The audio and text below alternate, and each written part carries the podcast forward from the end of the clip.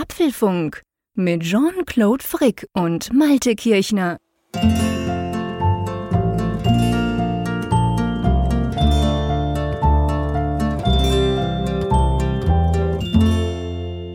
Hallo und herzlich willkommen zum Apfelfunk Ausgabe 260, die wir am Mittwoch, dem 27. Januar am Abend aufzeichnen. An dem Abend, wo wir im Moment gerade noch fast 30 Zentimeter Schnee haben in Bern, wo es aber seit eineinhalb Stunden ganz heftigst reinregnet und dann natürlich Pflotsch gibt. Drum natürlich die Frage an die Nordsee, wie sieht's bei dir aus? Ihr habt wahrscheinlich keinen Pflotsch, oder? Ja, hallo lieber Jean-Claude und hallo liebe Hörerinnen und Hörer. Ja, das tolle Wetter, das habt ihr dem Tief Malte zu verdanken, das ja heute komm, über Europa echt? gezogen ist. Das ja, heißt so. Ja, habe ich gestern, am, also am Vortag, habe ich das äh, in einem Internetportal über Wetter habe ich das gesehen, dass, dass äh, dieses Tief, ich glaube, das ist allerdings nur in Deutschland so. Der deutsche Wetterdienst verkauft ja, glaube ich, die, die Namen. Man kann sich dann irgendwie, das kann man jemand schenken, ein, ein, ein Unwetter. und und äh, das hat dann jetzt lustigerweise den Namen Malte. Und ich war voller Hoffnung. Ich war voller Hoffnung, weil es, es war in Aussicht gestellt, dass tatsächlich mal Schnee hierher kommt, in die norddeutsche Tiefebene. Okay. Und es fing heute Morgen so gegen 8.30 Uhr auch tatsächlich an, so ein bisschen zu fieseln. Und das wurde ein bisschen mehr, aber es blieb nichts liegen und es war dann wirklich so ein ganz ungemütlicher, nasskalter Tag. So mm. eher so ein bisschen Richtung nebelig ging es dann noch. Also ja, leider hat Tief Malte jetzt mir kein Glück beschert, deshalb hoffe ich jetzt auf Hoch Jean-Claude.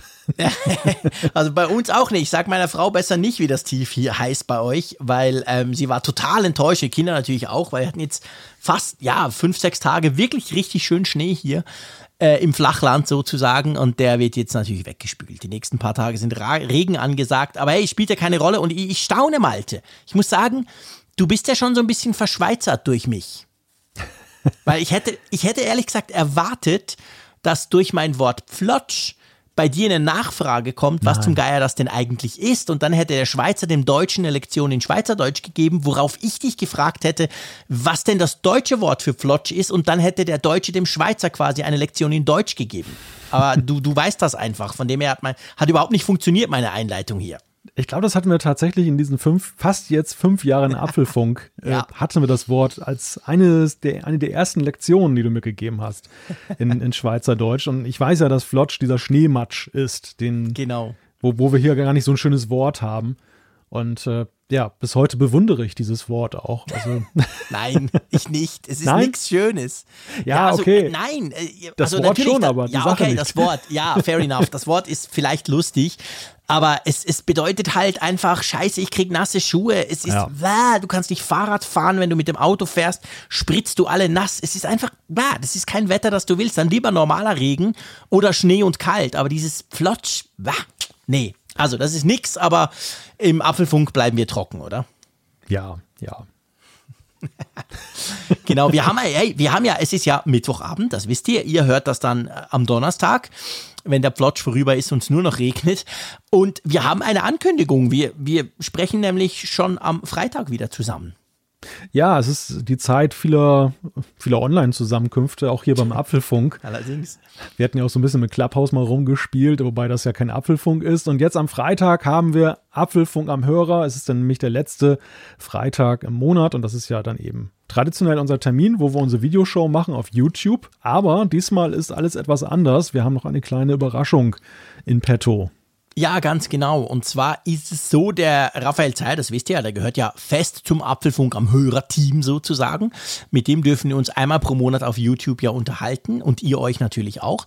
Und es gibt ja noch den Kfz-Podcast, theoretisch. Den gab es jetzt schon länger nicht mehr. Wir haben ja gesagt, dieses Format haben wir dahingehend so ein bisschen verändern müssen, weil wir einfach zu wenig Zeit, es war ein bisschen zu kompliziert mit den Terminfindungen und überhaupt. Aber wir haben ja gesagt, ja, so zweimal im Jahr würden wir das schon gerne machen, weil es wäre cool, so ein bisschen Ausblick, Rückblick und das ist ja ein bisschen auch über Apple-Themen raus.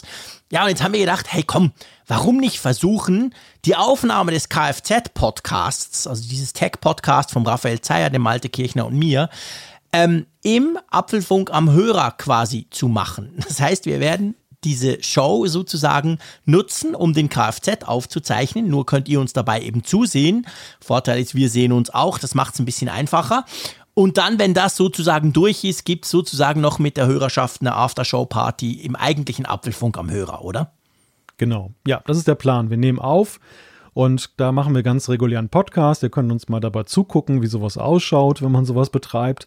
Und hinterher dann besteht außenreichend Gelegenheit, dann können wir euch dann auch nochmal eben in die Sendung reinnehmen, also in Apfelfunk am Hörer.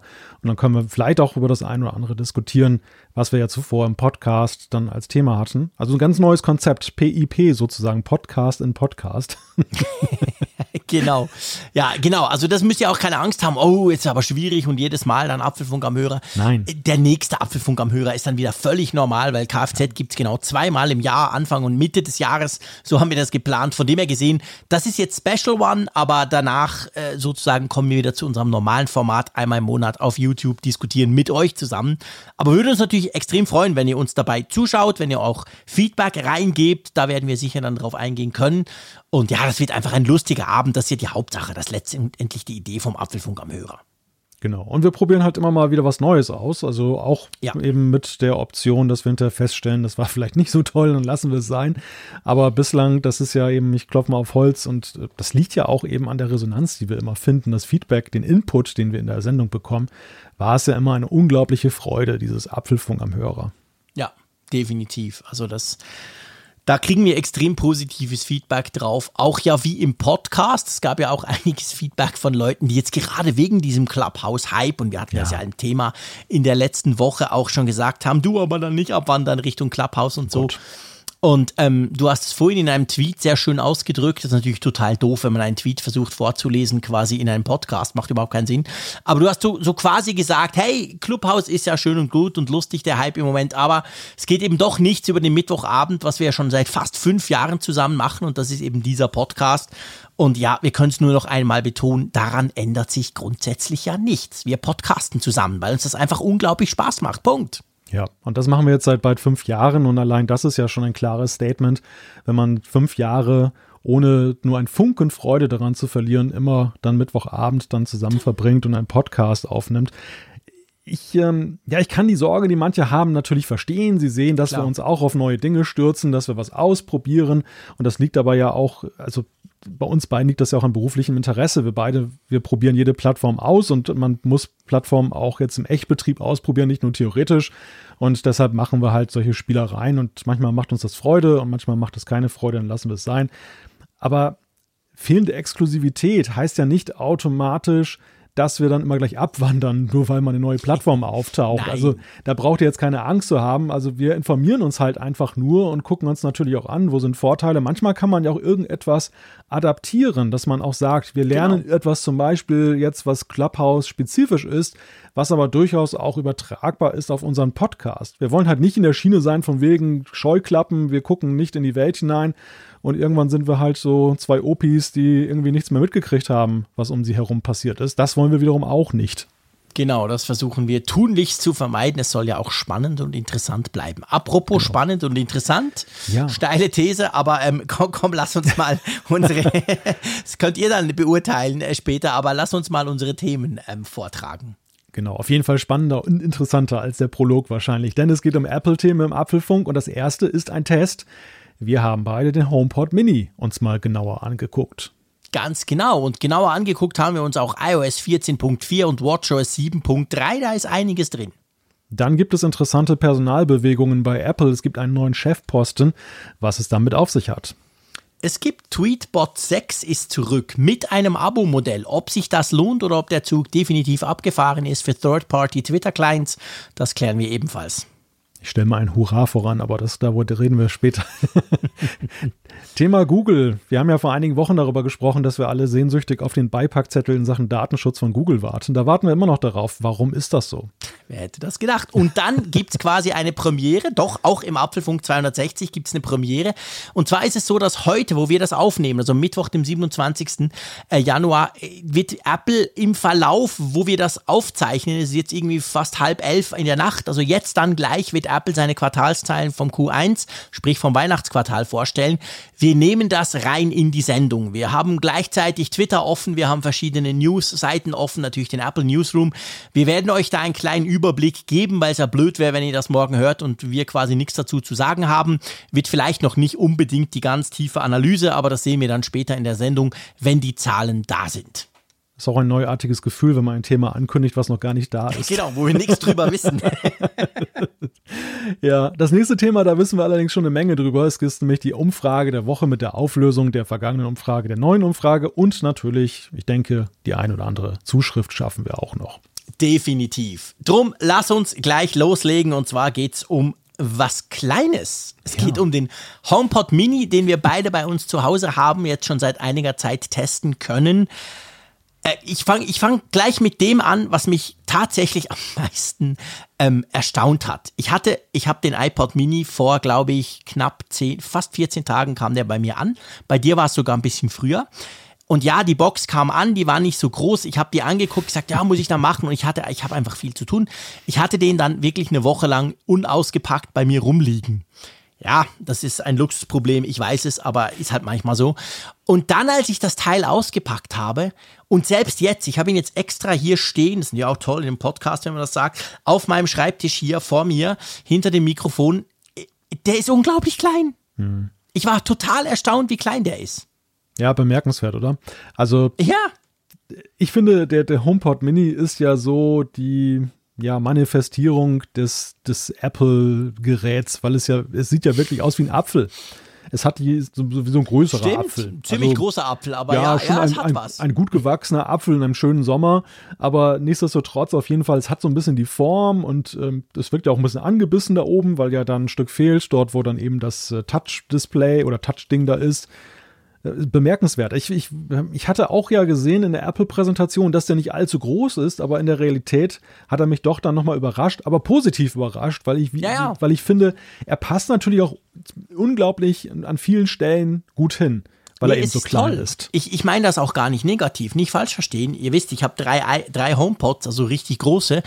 Aber ich finde es interessant, dass der so klein ist. Und einfach, was ich damit vor allem sagen wollte, ist, wenn ihr den seht auf der Webseite, ihr seht den in Videos, in Werbung etc., da kommt er einem irgendwie immer größer vor. Aber er ist wirklich, ja, er ist wirklich ein größerer Apfel, aber ähm, und dafür, das können wir nachher da noch, da werden wir noch näher drauf kommen, natürlich über den Sound, aber erstaunlich. erstaunlich, was da drin steckt für die kleine Größe, muss ich wirklich sagen. Ist ja auch so ein bisschen der Fluch dieser Produktvideos, die ja meistens auch mit 3D-Animationen arbeiten. Ja, man kann sich nicht die, so vorstellen. Die stellen alles so unglaublich nah da, alles ist so Makromodus und du denkst dann immer, boah, sind das große Geräte, aber ja, dann genau. stellst, stellst, du hinterher fest, wenn du sie vor dir siehst, naja. Es ging mir ja schon beim, beim iPhone 12 Mini so. Also da wusste man auch, das ist klein, aber als du es dann wirklich in die Finger kriegst, denkst du so, boah, das ist ja noch kleiner. Ja. Und das ist mir jetzt beim HomePod Mini tatsächlich auch wieder so gegangen. Also, der ist wirklich klein, der passt überall hin. Der passt aufs Nachttischchen, der passt egal wohin. Also, wenn ihr für den keinen Platz habt, dann habt ihr definitiv ein Problem. Der ist wirklich, der, das ist kein Problem, den irgendwo hinzustellen. Ja, wo wir gerade beim Aussehen sind, da können wir da ja gleich weiter ansetzen. Ähm, hast du einen weißen oder einen schwarzen? Ich habe einen weißen. Hm, ich auch. Und du? Ja. Du ich auch? habe auch einen weißen, okay. ja. Ich muss sagen, er ist nicht besonders schmutzempfindlich, also, aber das hab, wusste ich jetzt auch schon vom großen HomePod. Ja, ich auch. Der ist auch jetzt bei mir damals im Test nicht grau geworden. Gut, ich hatte ihn jetzt nicht ewig, aber. Ähm, du, ich habe den seit, seit es den in der Schweiz quasi illegalerweise zu kaufen gibt, weil ja. Apple verkauft ja die nicht offiziell bei uns.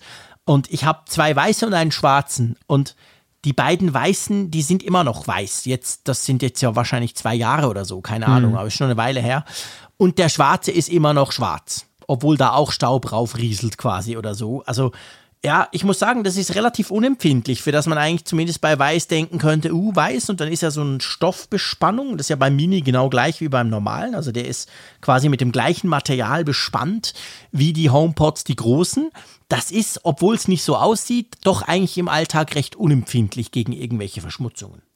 Was ich finde, ist, er ist sehr stilvoll. Also wir haben ja ein bisschen ja. gescherzt jetzt gerade über diese Apfelform, aber wenn ich ihn hier so sehe, er ist, ja, kleidsam wollte ich jetzt schon sagen, aber er, er macht einen netten Eindruck auf dem Schreibtisch. Also man, das ist wirklich, es ist ja eine ganz simple Form, die er hat und ähm, ich habe jetzt schon so manchen Smart Speaker gesehen, aber einigen fand ich, dass sie gelungener aussahen, bei anderen weniger, wenn man mhm. so an die ersten ersten Echo Dots denkt, das waren ja eher so Nivea-Dosen, die so ein bisschen dann halt einen, einen, blauen Ring hatten. Das hat Amazon ja auch weiterentwickelt, dass sie mittlerweile auch ein bisschen stilvoller aussehen, indem die so ein paar Rundungen gekriegt haben. Aber man sieht bei dem Ding wirklich, es ist halt das ist halt Apple, ne? Du hast ja. auf der einen Seite passt es ganz gut zum großen Bruder oder zur großen Schwester, den großen HomePod. Also die Linie ist erkennbar und gleichzeitig ist es eben auch so ein, so ein Ding, was einfach dekorativ ist.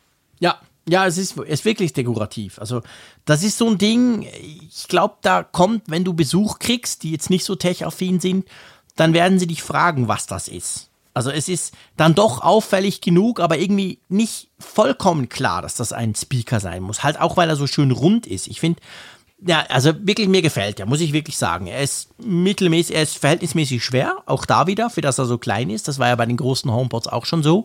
Die sind zwar groß, aber wirklich sauschwer und der HomePod Mini ist zwar nicht sauschwer, aber für das, für das er eben so luftig aussieht, ist er relativ schwer, was ja bei Lautsprechern grundsätzlich ein gutes Zeichen ist. Genau, dann ist nämlich gute Technik drin.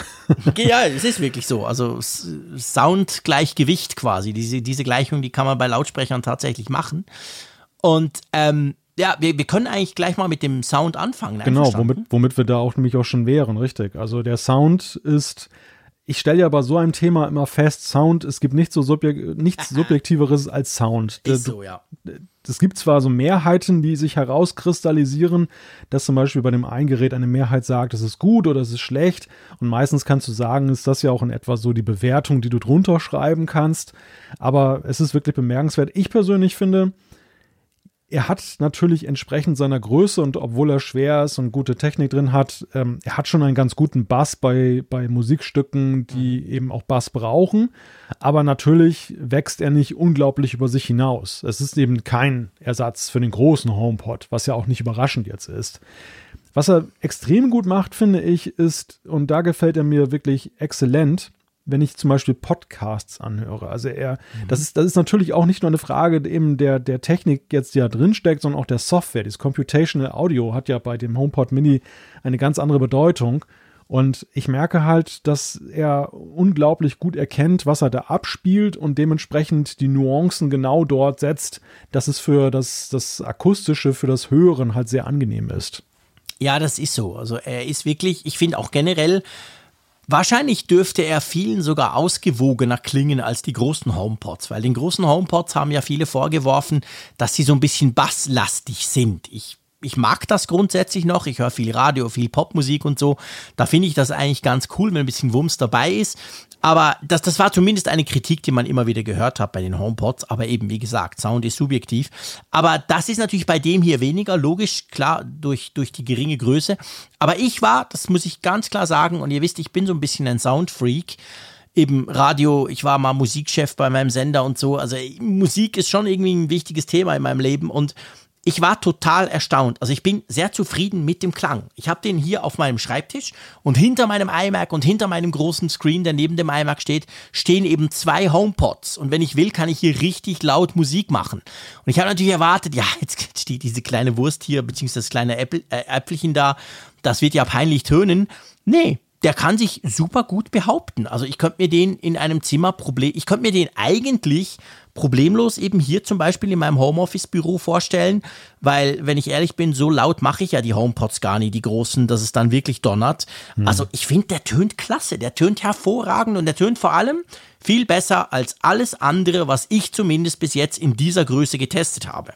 Ja. Und das finde ich ist schon, das ist schon ein Statement. Ja, ich glaube, das kann man feststellen und man muss ja auch dann noch sehen, erstens, du kannst ja auch noch einen zweiten dazustellen und den mhm. verbinden, hast du ein Stereopaar. Das hat ja schon beim großen HomePod extre genau. extrem viel ausgemacht, wenn ja. du in diesem Stereo-Modus gearbeitet hast. Ähm, das andere ist, du hast gerade gesagt, so Richtung Homeoffice. Ich glaube einfach auch, ja, es, die, die, der Blick der Fachpresse ist häufig sehr gerichtet auf Maximum und dass du eine, fast eine Diskothek damit beschallen kannst. Und das finden alle sehr faszinierend, wenn man dann noch mehr rausholen kann. Mhm. Aber der normale Use Case, das, das sehe ich nämlich absolut genauso, der liegt ja weit darunter unter den Möglichkeiten eines großen HomePods. Die meisten hören ja nicht mit so viel Bass und so laut dann Musik, weil du zum Beispiel, wenn du in einer Mietwohnung bist, dann hast du ja schnell auch ein Ruhestörungsproblem. Und ja. ähm, für die, die Lautstärke, die, die eigentlich jetzt die übliche ist, nach meinem Gefühl, in vielen Haushalten, in sehr vielen Situationen, da brilliert er. Und das, das ja. ist ja auch das Entscheidende. Und dafür ist er dann, wie ich auch finde, extrem, was heißt extrem, aber er ist, er ist schon preisgünstig, er ist preiswert, nennen wir es preiswert. Also, ja, du, absolut. Du, du, gibst da 100 Euro aus und kriegst wirklich auch einen guten Sound, der sich ja eben auch, wie du schon sagst, unterscheidet von anderen Geräten in dieser Größenordnung. Ja. Ja, absolut. Das ist definitiv so.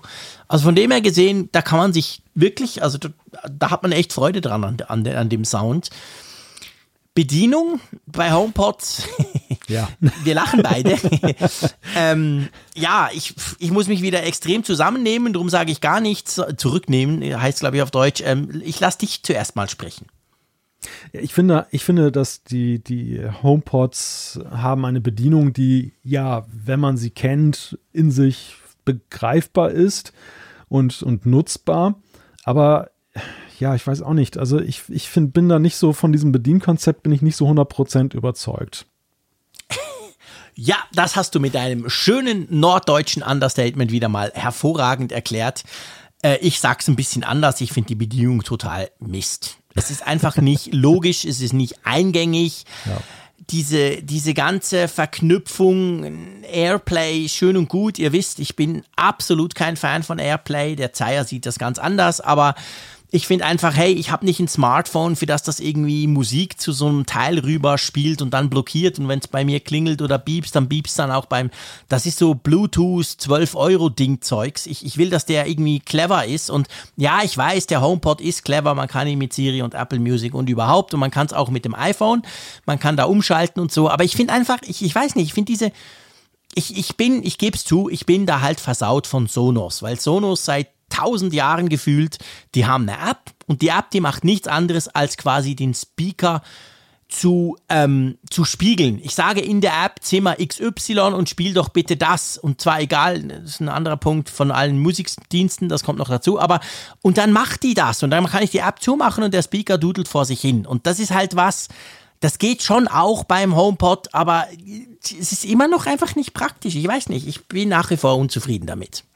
Ja, die Grundidee beim HomePod ist ja, dass du bei dem HomePod selber hast du kein eigenes Display. Du hast ja nur diese mhm. lustige mhm. Lichtanimation da oben und du kannst da zwar draufdrücken, um zu starten, um zu stoppen, um vorzuspulen, zurückzuspulen. Ein paar Sachen sind ja möglich durch, durch Antippen, aber die eigentliche Musik spielt ja auf dem iPhone. Das ist ja der Gedanke, ja. dass der, das iPhone dein Display des HomePods ist. Und das ist der mhm. Ansatz, den finde ich gar nicht mal so schlecht. Ich finde halt nur, er ist nicht wirklich zu Ende gedacht, trotz aller Optimierungen und Verbesserungen, die wir in den letzten Jahren gesehen haben. Wir sprechen ja gleich noch über eine ganz aktuelle Verbesserung, mhm. die wir ja, jetzt genau. bekommen haben. Aber nichtsdestotrotz, ich finde, Erstens frage ich mich zum Beispiel, warum kann ich mit meiner Apple Watch das Ding gar nicht steuern? Ja. Das, das wäre eigentlich im Sinne von, App, von Apple hat alles im Griff und Apple hat ja nun ein Ecosystem, was geschlossen ist. Wäre das ja gerade jetzt in der Mini-Klasse sowas von naheliegend, dass du auch dann die, die Apple Watch benutzen kannst und nicht mal das iPhone zücken musst. Punkt eins. Punkt zwei ist, und das ist aber eine Kritik, die so, sag ich mal, ins Innerste reingeht du rufst ja eigentlich immer nur das Schaufenster auf von Airplay, wo irgendwas schon ausgewählt ist und dann kannst du halt da stoppen, weitermachen, vorspulen, dir ein Bild ans, angucken, Lautstärke regulieren. Wenn du allerdings den, den Titel wechseln willst, wenn du was anderes abspielen möchtest, dann musst du ja wiederum in die jeweilige App reingehen und dort das dann auswählen. Und ich finde, du bist halt unglaublich viel ähm, mit dem Scrollfinger unterwegs, um zum Beispiel Dinge zu mhm. wechseln mhm. und zu machen. Mhm. Und ideal wäre es ja eigentlich, dass eben die Steuereinheit dann eben auch dir einen leichteren Schnellzugriff auf diese Audio-Apps bietet, als das hier der Fall ist. Ja, eben, das ist genau das. Das ist halt so, wie Sonos zum Beispiel eben macht, wo du quasi den Speaker äh, anwählen kannst in der App und dann hast du all diese verschiedenen Streaming-Dienste etc. Ähm, ich meine, wir, wir müssen, man muss fair sein. Du kannst ja beim iPhone oben rechts runter swipen und dann hast du ja auf, im, im Benachrichtigungscenter quasi, äh, im Shortcut-Center hast du ja oben rechts diese, diese, diese Möglichkeit quasi mit dem schönen Airplay-Symbol. Und wenn du da natürlich den HomePod auswählst, dann kann der schon auch unabhängig vom iPhone was spielen, wenn du Apple Music hast. Sonst nicht. Also du wahrscheinlich kannst gar nichts damit anfangen. Das ist so. Also ich mit Apple, ich bin der Apple Music Nutzer und das ist natürlich schon auch auf dem HomePod drauf und ich kann das auch übers iPhone steuern und dann habe ich einen ähnlichen Effekt wie bei Sonos, dass ich einfach dem HomePod sage, ja, spiel du jetzt keine Ahnung was und ich mache dann was anderes auf dem iPhone und kann sogar ein YouTube Video gucken, ohne dass das auf dem Speaker kommt. Aber auch diese Bedienung ist so ich weiß nicht, es ist einfach nicht so richtig, es ist nicht so richtig intuitiv. Ich habe es jetzt wieder gemerkt. Und ja, jetzt kommen natürlich alle, die sagen, hey, das ist sowieso Siri. Da musst du doch nichts rumdrücken am iPhone. Und da sage ich jetzt nichts dazu. Ich sage nur Schweiz, Frick, Siri. Okay, alles gesagt, oder? ja, ja, das, da ist im Grunde schon alles so gesagt. Ja, ich, also man muss ja auch mal differenzieren. Das ist ja jetzt auch nicht schlecht deshalb, aber es ist halt so, dass ähm, man erwartet ja mal so das einfachste, umwerfende Konzept bei Apple. Und ja, da, genau. Und da, da sind sie halt, finde ich, und das merkt man ja auch daran, wie stark sie immer noch an Veränderungen arbeiten. Also sie selber scheinen ja auch noch nicht so wirklich das Gefühl zu haben, dass das der Weisheit letzter Schluss ist. Wenn man alleine guckt, welche Entwicklung Airplay genommen hat in den letzten Jahren, wie sie das weiterentwickelt Absolut. haben. Und auch jetzt diese neuen Features, die sie hinzufügen. Also das, das zeigt ja alles, dass sie an diesem Produkt noch feilen und irgendwie auch noch auf der Suche sind nach einem Bedienkonzept, was eben dann noch besser ist. Und es hat sich ja schon drastisch geändert über die ganze Zeit hinweg. Ich glaube, da ist auch noch Luft nach oben. Also das ist, ist beileibe und nicht jetzt so, dass man da jetzt denken muss, das ist irgendwie am Ende der Nein. Möglichkeiten. Das, das geht erst also, richtig los. Ja, das sehe ich ja bei, bei den HomePods, die ich ja jetzt wirklich schon lange habe. Da kommen natürlich viele Updates. Und ich glaube, jetzt können wir mal einen Sprung machen. Wir sind gerade bei Updates. Jetzt müssen wir natürlich drüber sprechen. Wir haben ja seit gestern 14.4, iOS, Apple TV, OS etc. Und eben auch HomePod OS 14.4. Und das bringt gerade beim HomePod Mini ein paar spannende Funktionalitäten, oder? Ja, also allen voran eine Funktionalität, die ja auch damals in, der, in dem Event ja auch dann besonders herausgekehrt wurde und auf die wir seither allerdings warten mussten. Das ist dieser, dieser Handover, der auf dem U1-Chip, dem Ultra-Wideband-Chip, der ja sowohl in aktuellen iPhones eingebaut ist, als auch in dem HomePod Mini basiert. Mhm. Mhm. Genau, also du kannst, ähm, der HomePod Mini hat eben den U1-Chip, wohingegen die, die, die großen HomePods den nicht haben und du kannst dadurch quasi Musik einfacher übergeben. Du kannst gewisse persönliche Vorschläge dich dir realisieren lassen, wo er sagt, hey, du bist doch in der Nähe von diesem HomePod Mini, willst du nicht da was spielen und so. Ich muss sagen, ähm, ich habe das Update heute auf den HomePod Mini draufgespielt, gestern natürlich gleich als rauskam aufs iPhone und so. Also entweder funktioniert das mal wieder in der Schweiz nicht, oder ich bin zu blöd, oder ich habe zu viele Geräte, die hier quasi Elektrosmog technisch alles killen. Aber ich habe jetzt nicht wirklich was gemerkt, weil ehrlich gesagt, was spielen auf dem iPhone mit Apple Music und das iPhone auf den HomePod legen, damit der das dann spielt, also das Handover, hm. das können meine alten HomePods auch schon lange. Also ich habe jetzt dieses, dieses, was Apple da beschreibt in der, in der, in der, in den Release Notes, ich weiß nicht, ich bin wahrscheinlich einfach zu doof. Hast du das rausgefunden? Es ist gar nicht so schwer. Wahrscheinlich funktioniert es dann tatsächlich bei dir noch nicht. Ähm, okay. Ich weiß nicht, hat dein, ist dein HomePod Mini auch auf dem neuesten Softwarestand? Der aktualisiert sich im Hintergrund ja irgendwie. Ja, ja, klar, eben. Ich, ich gestern hat er das nicht gemacht und heute mhm. Nachmittag habe ich gemerkt, nee, der ist ja noch gar nicht auf dem 14.4. Ja. Jetzt ist das schon, ja, ja, klar. Ah, okay. Das, das ja, logisch. Also der, also so, der, so doof bin ich auch nicht. Nein, keineswegs. Also der, der Unterschied ist schon sehr stark spürbar. Vorher war es ja so, du musstest ja wirklich dann mit dem iPhone ganz nah rangehen mhm. und das sozusagen fast so dagegen dongen und dann, ja, genau. dann genau. ging ja dieser Handover. Und jetzt ist es so, du gehst mit dem Gerät nur in die Nähe von dem Teil und dann fängt es ganz wild an, so haptisch dann so, so, äh, ja, zu vibrieren re regelrecht. Und oben okay. kommt so ein Pop-up, was dann so aus dem Notch quasi rausgekrochen kommt, was dir dann eben signalisiert, da ist jetzt der HomePod Mini und du könntest dann jetzt auf diesen Button, diesen Software-Button draufdrücken. Du kannst aber auch ganz einfach noch näher rangehen und dann springt es selber auf das Gerät. Das ist schon extrem. Also es ist schon ein extremer Unterschied zu, zu diesem klassischen Hand, Hand-Off oder Handover, was er vorher gemacht hat. Ist schon Aber, spannend. Das passiert ja. bei mir gar nichts. Nee, nee, das ist schon, ist schon wirklich sehr spürbar. Okay. Allein, allein dieses, dieses haptische Feedback, was du da bekommst, ja. das hat mich Beim erst iPhone. ein bisschen irritiert. Ja. ja. ja, das hat mich erst ein bisschen irritiert, weil ich dachte, oh Gott, was ist mit deinem Arm los? ich werde das mal noch im Wohnzimmer probieren oder in der Küche, wo es vielleicht weniger Geräte rundherum hat, aber bei mir wirklich passiert nichts. Ich meine, wir haben ja schon oft, bevor ihr jetzt schreibt, Wir hatten das Problem ja schon oft. Der HomePod in der Schweiz, weil er ja offiziell gar nicht unterstützt wird, läuft ja äh, auf Deutsch, also, also Deutsch-Deutschland, so, so muss man sagen. Aber irgendwie so clever ist er dann doch. Der merkt, dass er doch nicht in Deutsch-Deutschland oder im, keine Ahnung. Auf jeden Fall, das hatten wir ja schon oft. Wir haben gewisse Funktionen beim HomePod hier nicht. Zum Beispiel Radiosender, Gibt es bei uns einfach nicht, kann man nicht, ähm, nicht mit gutem Geld, kann man nicht mit Siri, einfach gar nicht. Und ich, ich, ich befürchte fast so ein bisschen, dass dieses auch wieder so eine Geschichte ist, weißt du? Hm. Der hat 14.4 drauf und mein iPhone natürlich auch und ich kann da wählen machen, da passiert gar nichts. Also wahrscheinlich wieder so eine Schweiz-Geschichte. Doof genug halt. Wir müssen mal dafür sorgen, dass du so eine Art Honorarkonsul der Bundesrepublik Deutschland wirst. Ich brauche irgendwie einen ganz starken VPN. Ich keine Ahnung, wie und die Kisten überhaupt merken. Dann bist du so exterritorial, dann bist du so beim, ja, Geo, genau. beim Geolocation-Dings, da wirst du dann ausgeklammert und kriegst genau. dann das, was Deutschland hat. Genau, zumindest beim HomePod wäre das ganz praktisch manchmal. Aber drum, ich will da gar nicht drüber, drüber lästern. Ist ja cool. Ja. Ich meine, es ist ja schön, dass nach, lass mich überlegen, nach fast wann kam der Ultra-Wideband-Chip das erste Mal? War das beim iPhone oh, 11 oder schon vorher?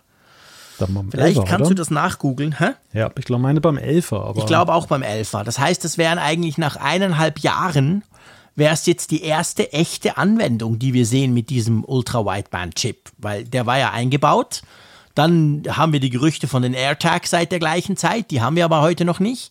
Das wäre das ist ja jetzt eigentlich die erste echte Anwendung von dieser Technologie im Apple-Universum, sage ich mal. Das ist schon spannend. Also ich will das gar nicht irgendwie schlecht reden oder so. Nur eben, wie gesagt, bei mir funktioniert es komischerweise nicht. Aber ähm, ja, vielleicht gibt es da Schweizer da draußen, die das äh, testen und bei denen funktioniert Dann dürft ihr uns natürlich gerne schreiben, was ich mal wieder falsch mache beim HomePod, weil ich mache ja immer ganz viel falsch beim HomePod und sonst halt nichts. Aber das, das tut dem Ganzen ja keinen Abbruch. Also wie gesagt, das zeigt ein schönes Beispiel. Da kommen laufend Funktionen dazu. Und der hat halt den UWB-Chip und die, die großen HomePods haben das halt nicht. Und das ist schön, wird das auch ausgenutzt. Was er ja kann, das können die kleinen aber, äh, umgekehrt, die großen aber auch. Das ist ja die Funktion, auf die ich mich persönlich tatsächlich am meisten gefreut habe. Das ist ja dieses Intercom. Also das ist eigentlich der Grund, warum ich den HomePod Mini überhaupt bestellt habe, hm. weil ich dachte, ich knall den ins Kinderzimmer und da muss ich nicht immer durch mein dreistöckiges Haus schreien, wenn ich irgendwas will von den Kids, sondern ich kann einfach eine Intercom-Message absetzen. Das kann er auch, oder? Ja, jetzt bin ich mal gespannt, wie du das findest. Äh, du, äh, auch da wieder eine geile Idee, Freunde. Qualitativ auch hm. super gelöst. Aber die Bedienung ist sowas von kompliziert. Ja. Äh, ist einfach sowas von nicht Apple-like. Das ist wie wenn sich Microsoft mit IBM zusammentut und unter Linux etwas programmiert. Sorry, das ist einfach scheiße. Das kann man viel einfacher lösen. Drum, nee, ich hab's noch nicht im Kinderzimmer, das Teil. Genau aus dem Grund. Du wirst dich vielleicht erinnern noch an unsere Besprechung von dem Event seinerzeit und mhm. wie aufgekratzt ich ja war über dieses ja. Intercom-Feature. Es war tatsächlich für mich auch ein Beweggrund, dass ich diesen HomePod Mini unbedingt haben musste und dann habe ich mir ihn ja auch dann bestellt. Musste ja auch ewig auf ihn warten. Er kam ja tatsächlich jetzt erst im Januar nach der Bestellung im November. Mhm. Und ich bin von dem Intercom-Feature ziemlich enttäuscht, muss ich dir sagen. Denn mhm. äh, einerseits ist es so, wenn du es verbal steuerst, dann musst du ziemlich genau, und das ist ja so ein Siri-Phänomen, eben wissen, ja, wie du die Ansprache erstmal machst. Das, das weißt du so ohne weiteres gar nicht. Äh, musst du erlernen, immer die richtigen Worte zu gebrauchen. Das zweite ist, dass was mich kolossal stört, der Empfänger der Nachricht, wenn der gerade nicht im Raum ist oder eben nicht richtig hingehört hat, hat keine Möglichkeit, diese Intercom-Nachricht jetzt nochmal erneut abzuspielen. Natürlich kann man dann so rückfragen und sagen, hey, was hast du gerade gesagt und so. Und dann sagt man es nochmal. Aber ich finde halt, es ist nicht formvollendet. Und am einfachsten ist es ja tatsächlich, wenn du in der Home-App bist und dort mhm. hast du mhm. diese Sprechblase und dann kannst du das darüber schicken. Also ist es fast auf den iOS-Geräten besser gelöst als auf dem HomePod selbst. Und ja. was ich mich auch frage ist, du weißt, ich bin ja nach wie vor ein Fan von, von Walkie Talkie auf der Apple Watch. Mhm. Das Feature hat ja gewisse Ähnlichkeiten zu dieser ganzen Intercom-Kiste. Absolut. Und wir haben jetzt so auf der Apple Watch ein eigenes Com-System, was eben, glaube ich, sträflich genutzt wird von den meisten. Wir haben auf der anderen Seite jetzt auf dem HomePod Mini und den iOS-Geräten da etwas. Warum hat man nicht etwas Gemeinsames geschaffen? Warum, mhm. warum kann man, ja. warum ist das nicht möglich? Vielleicht sogar unter Hinzunahme noch von iMessage. Das wäre doch fantastisch. Ja, oder vielleicht haben sie ja Angst davor, dass du dann in der ganzen Weltgeschichte Rumsachen äh, rumschicken kannst. Aber nee, ich, ich finde auch, nimm Walkie-Talkie, hau das aufs iPhone und hau das vor allem auf, auf die HomePods drauf. Und dann hast du doch ein schönes Feature. Also Es ist wirklich so. Also die Bedienung ist gräuslich, die Idee ist klasse. Aber so ist es einfach, bah, pff, ich, kann mir, ich kann mir nicht vorstellen, das meiner Frau zu erklären. Weil die Idee fand sie auch cool. Aber Ja. das wird sie niemals nicht nutzen. Das kannst du glatt vergessen. No way. Also, und ich vergesse auch die, die Syntax, wie du da genau die Tante ansprechen musst. Das, nein, so einfach nicht. Und die Bedienung in der Home-App ist auch einfach schlecht. Nein, Ja, das- ich bin das- enttäuscht. Das bin, genau, das bin ich auch. Das Bedienkonzept von Walkie-Talkie ist da einfach wesentlich einleuchtender, Ja, auch für absolut. Nichtnutzer. Die Defizite bei Walkie-Talkie sind ja eher an anderer Stelle. Erstens mal, dass du ja darauf angewiesen bist, dass eben beide Seiten eine aktuelle Apple Watch haben. Das muss ja auch schon mal gegeben sein. Und dann habe ich auch da festgestellt, dann ist da das Problem mit dieser Erreichbarkeitsprüfung. Die funktioniert Genau. mal und funktioniert mal Ja, nicht. Und das ist irgendwie nicht, sehr genau. unzuverlässig. Ja. Und das, äh, das ruiniert natürlich auch Ja. den Nutzen von so einem Feature. Also man kann generell sagen, bei so, bei so Funktionen wie Intercom oder man könnte sagen bei Sprachfunktionen, die nicht einfach das normale Telefonieren oder FaceTime oder so anbelangt, hat Apple irgendwie nicht so ein glückliches Händchen. Eben, wie gesagt, du, sagst es genau, bei, bei, bei Walkie Talkie, die Idee ist bestechend, die Umsetzung ist so, ja, und vor allem die, die Zuverlässigkeit ist eher schlecht. Und hier bei Intercom ist es so, ja, das funktioniert, das, das kam tatsächlich immer durch in meinen Tests, aber bis du mal so eine Message absetzt, wirst du wahnsinnig. In der Zeit bin ich ins Nachbardorf gelaufen und habe halt zum Fenster reingeschrien. Also das ist einfach irgendwie, bah, der komisch. Äh, Da haben sie echt irgendwie nicht so nicht so eine tolle Hand. Ich weiß nicht genau, wer da in diesem Audioteam arbeitet, aber mm, ja. Ja, es hat so ein wenig den, den Anschein, als wenn dieser Apple eigentlich typische, für Apple typische Perfektionismus da nicht an den Tag gelegt Ja, wird. Ist so Es- hobbymäßig. Ja, ja, genau. Es ist so, man, man gibt sich damit zufrieden, wenn es einen bestimmten Grad von Zuverlässigkeit und Funktionalität erreicht hat. Wohingegen du eben bei anderen Features und Software und Hardware von Apple halt immer das Gefühl hast, da haben die wirklich bis ins Letzte getüftelt und wenn es Mhm. nicht 100% perfekt war, haben sie es nochmal in die nächste Runde geschickt und so. Und Ja. das habe ich, das habe ich bei diesen Voice-Features nicht. Ich habe manchmal den Eindruck, sie glauben selber nicht so recht daran, dass sie ein Erfolg werden könnten und sich dann breitflächig dann durchsetzen. Man sieht es ja auch, die Lustlosigkeit, mit der ja Walkie-Talkie dann jetzt auch dann weiter gepflegt wurde. Man, es passiert da ja überhaupt nichts mehr. Es ist halt zum Glück noch da, aber ansonsten, ja, ist keine Rede mehr wert. Und ich habe auch nicht bei den Features gesehen, dass sich da irgendetwas getan hat jetzt beim neuen WatchOS. Nö, überhaupt nicht. Das ist so, ah, das haben wir auch noch. Oh, ganz vergessen. Ja, wir lassen es noch drin. Ja, genau. Gut, lass uns zu, zu sonstigem kommen. Es gibt ja, ähm, also es hat ein Kabel dran, da müssen wir kurz drüber sprechen. äh, erstaunlich, wir sprechen sogar über Kabel, aber müssen wir. Ja. Und dann gibt es ja noch dieses lustige Thema Thread. Aber lass uns beim Kabel anfangen, weil da kann sich jeder was drunter vorstellen. Ich finde, es ist cool lang. Es ist auch so schön eingepackt, eingefasst, so, ähm, wie sagt man dem? Ja, so, ein bisschen- Stoff, ne? Ja, so, so eine Art Stoff, genau, wie, wie bei den großen HomePods ja auch. Es ist USB-C auf der Seite Stecker, das ist natürlich cool. Du kannst grundsätzlich an jedes mindestens 18 Watt liefernde USB-C-Netzteil anschließen. Aber was mich ehrlich gesagt schon ein bisschen stört, es ist halt einfach fix in der Box drin. Ja. Also ehrlich gesagt, ja, ist ein geiles Kabel, ist qualitativ hochwertig, aber ich hätte lieber da auch einen USB-C-Stecker und dann kann ich ein Kabel nehmen, was ich will. Genau. Ja, das ist, das ist tatsächlich das Dilemma, wenn du jetzt keine Steckdose dort hast, wo du es gerne hinstellen möchtest. Ähm, du hast halt, es ist schwierig, das zu verlängern. Ein Hörer hat uns Ja. äh, über Twitter darauf hingewiesen, hat gesagt, er hat einen Versuch gestartet mit einem USB-PD-Kabel, so ein Power Delivery-Kabel. Das hat tatsächlich funktioniert. Also ihm ist es dann gelungen, eine Verlängerung zu bauen. Mhm. Aber ähm, die Lösung, die du gerade aufgezeigt hast, wäre natürlich die, die viel naheliegendere gewesen. Ja. Und Ja, das genau. finde ich, finde ich halt recht schade. Ja. Ja, finde ich auch, das ist so ein bisschen, ist ein bisschen schade. Aber das Kabel ist wenigstens, es ist recht lang. Also es ist nicht Ja. so kurz wie zum Beispiel bei anderen, wo bin ich? Ah, beim, natürlich beim Beim, MagSafe. Genau, Dankeschön, MagSafe. Ich wollte gerade danach greifen. Links von meinem Pult liegt der so, solcher Mist, wo es einfach zu kurz ist, wo du einfach sagen musst, hey, sch- spinnt ihr Freunde. So ist es nicht. Es ist ganz toll lang, also super. Aber eben, so das letzte Quäntchen äh, fehlt noch. Ja, und dann gibt's ja noch Thread. Möchtest du ganz kurz versuchen zu erklären, was das eigentlich ist? Oh, puh, da hast du mir jetzt natürlich eine schöne Aufgabe Ist ganz gemein. Du gestellt. kannst auch sagen, nee, komm, Frick, erklärst du. Weil ich Genau. habe es mir letztens vom Raphael erklären lassen. Und ich weiß es jetzt noch so halb, wobei er hat es auch furchtbar kompliziert erklärt. Also Thread ist ja eigentlich ein Standard für, für ähm, Home, wie sagt man, Smart Home Geräte. Also sprich, ihr habt die coolen ähm, Leuchtbirnen, die ihr steuern könnt, ihr habt die Kameras, ihr habt die Heizung, ihr habt weiß nicht was alles, kennt ihr ja Thema Smart Home.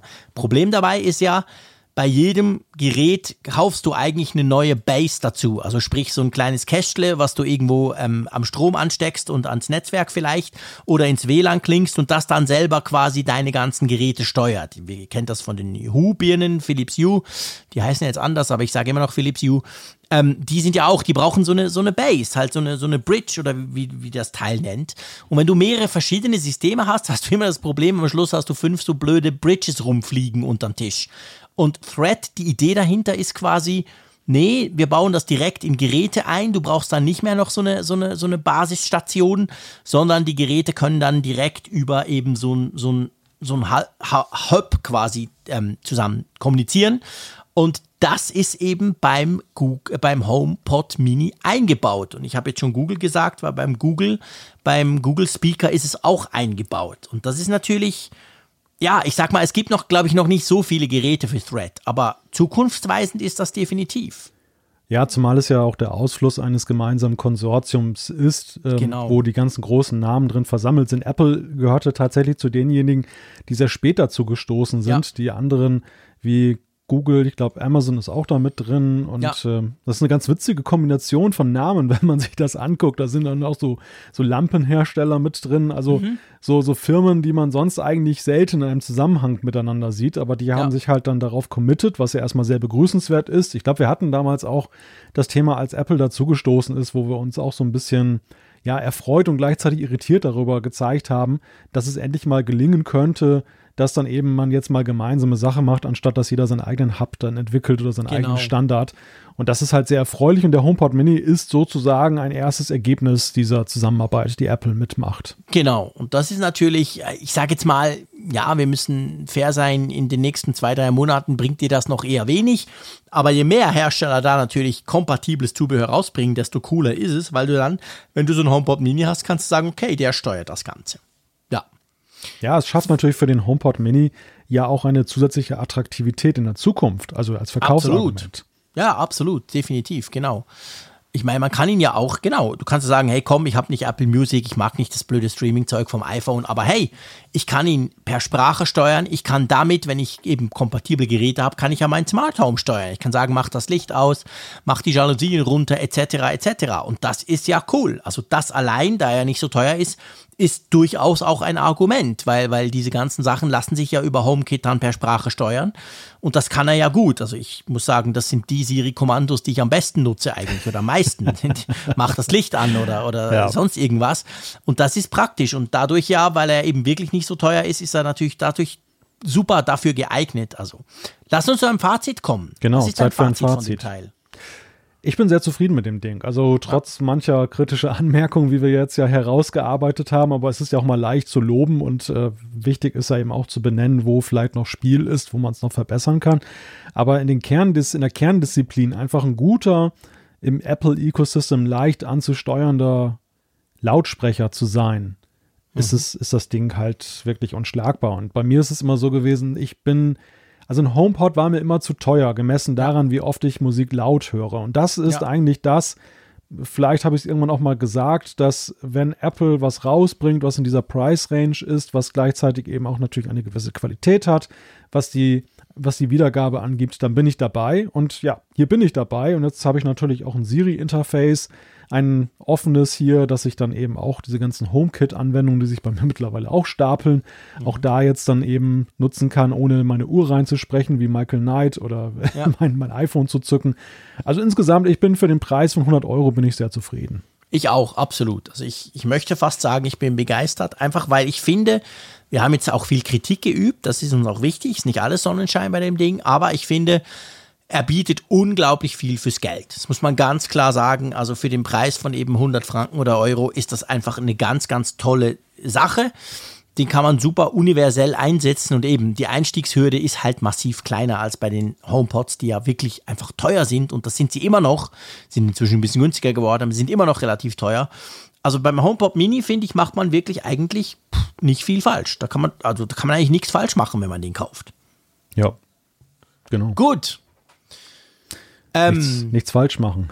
Ja, genau. Das könnte man eigentlich, das wäre eine schöne Überleitung, genau, nichts falsch machen. Ein paar Dinge waren doch falsch gemacht, darum kam jetzt iOS 14.4 gestern am Abend, ihr habt sicher mitbekommen, ähm, iOS 14.4 oder eben iPadOS 14.4, ungefähr 350 Megabyte groß zum Downloaden und natürlich passend dazu WatchOS 7.3 und ich glaube, ähm, tvOS 14.4 kam auch, das habe ich heute irgendwie nochmal noch runtergeladen keine Veränderung, wie immer beim Fernsehen. Ist immer cool, über den TV können die immer sagen, ja, gibt auch ein Update, installiert, macht aber nichts. Ähm, aber beim iPhone oder beim iPad, da hat sich schon einiges getan, oder?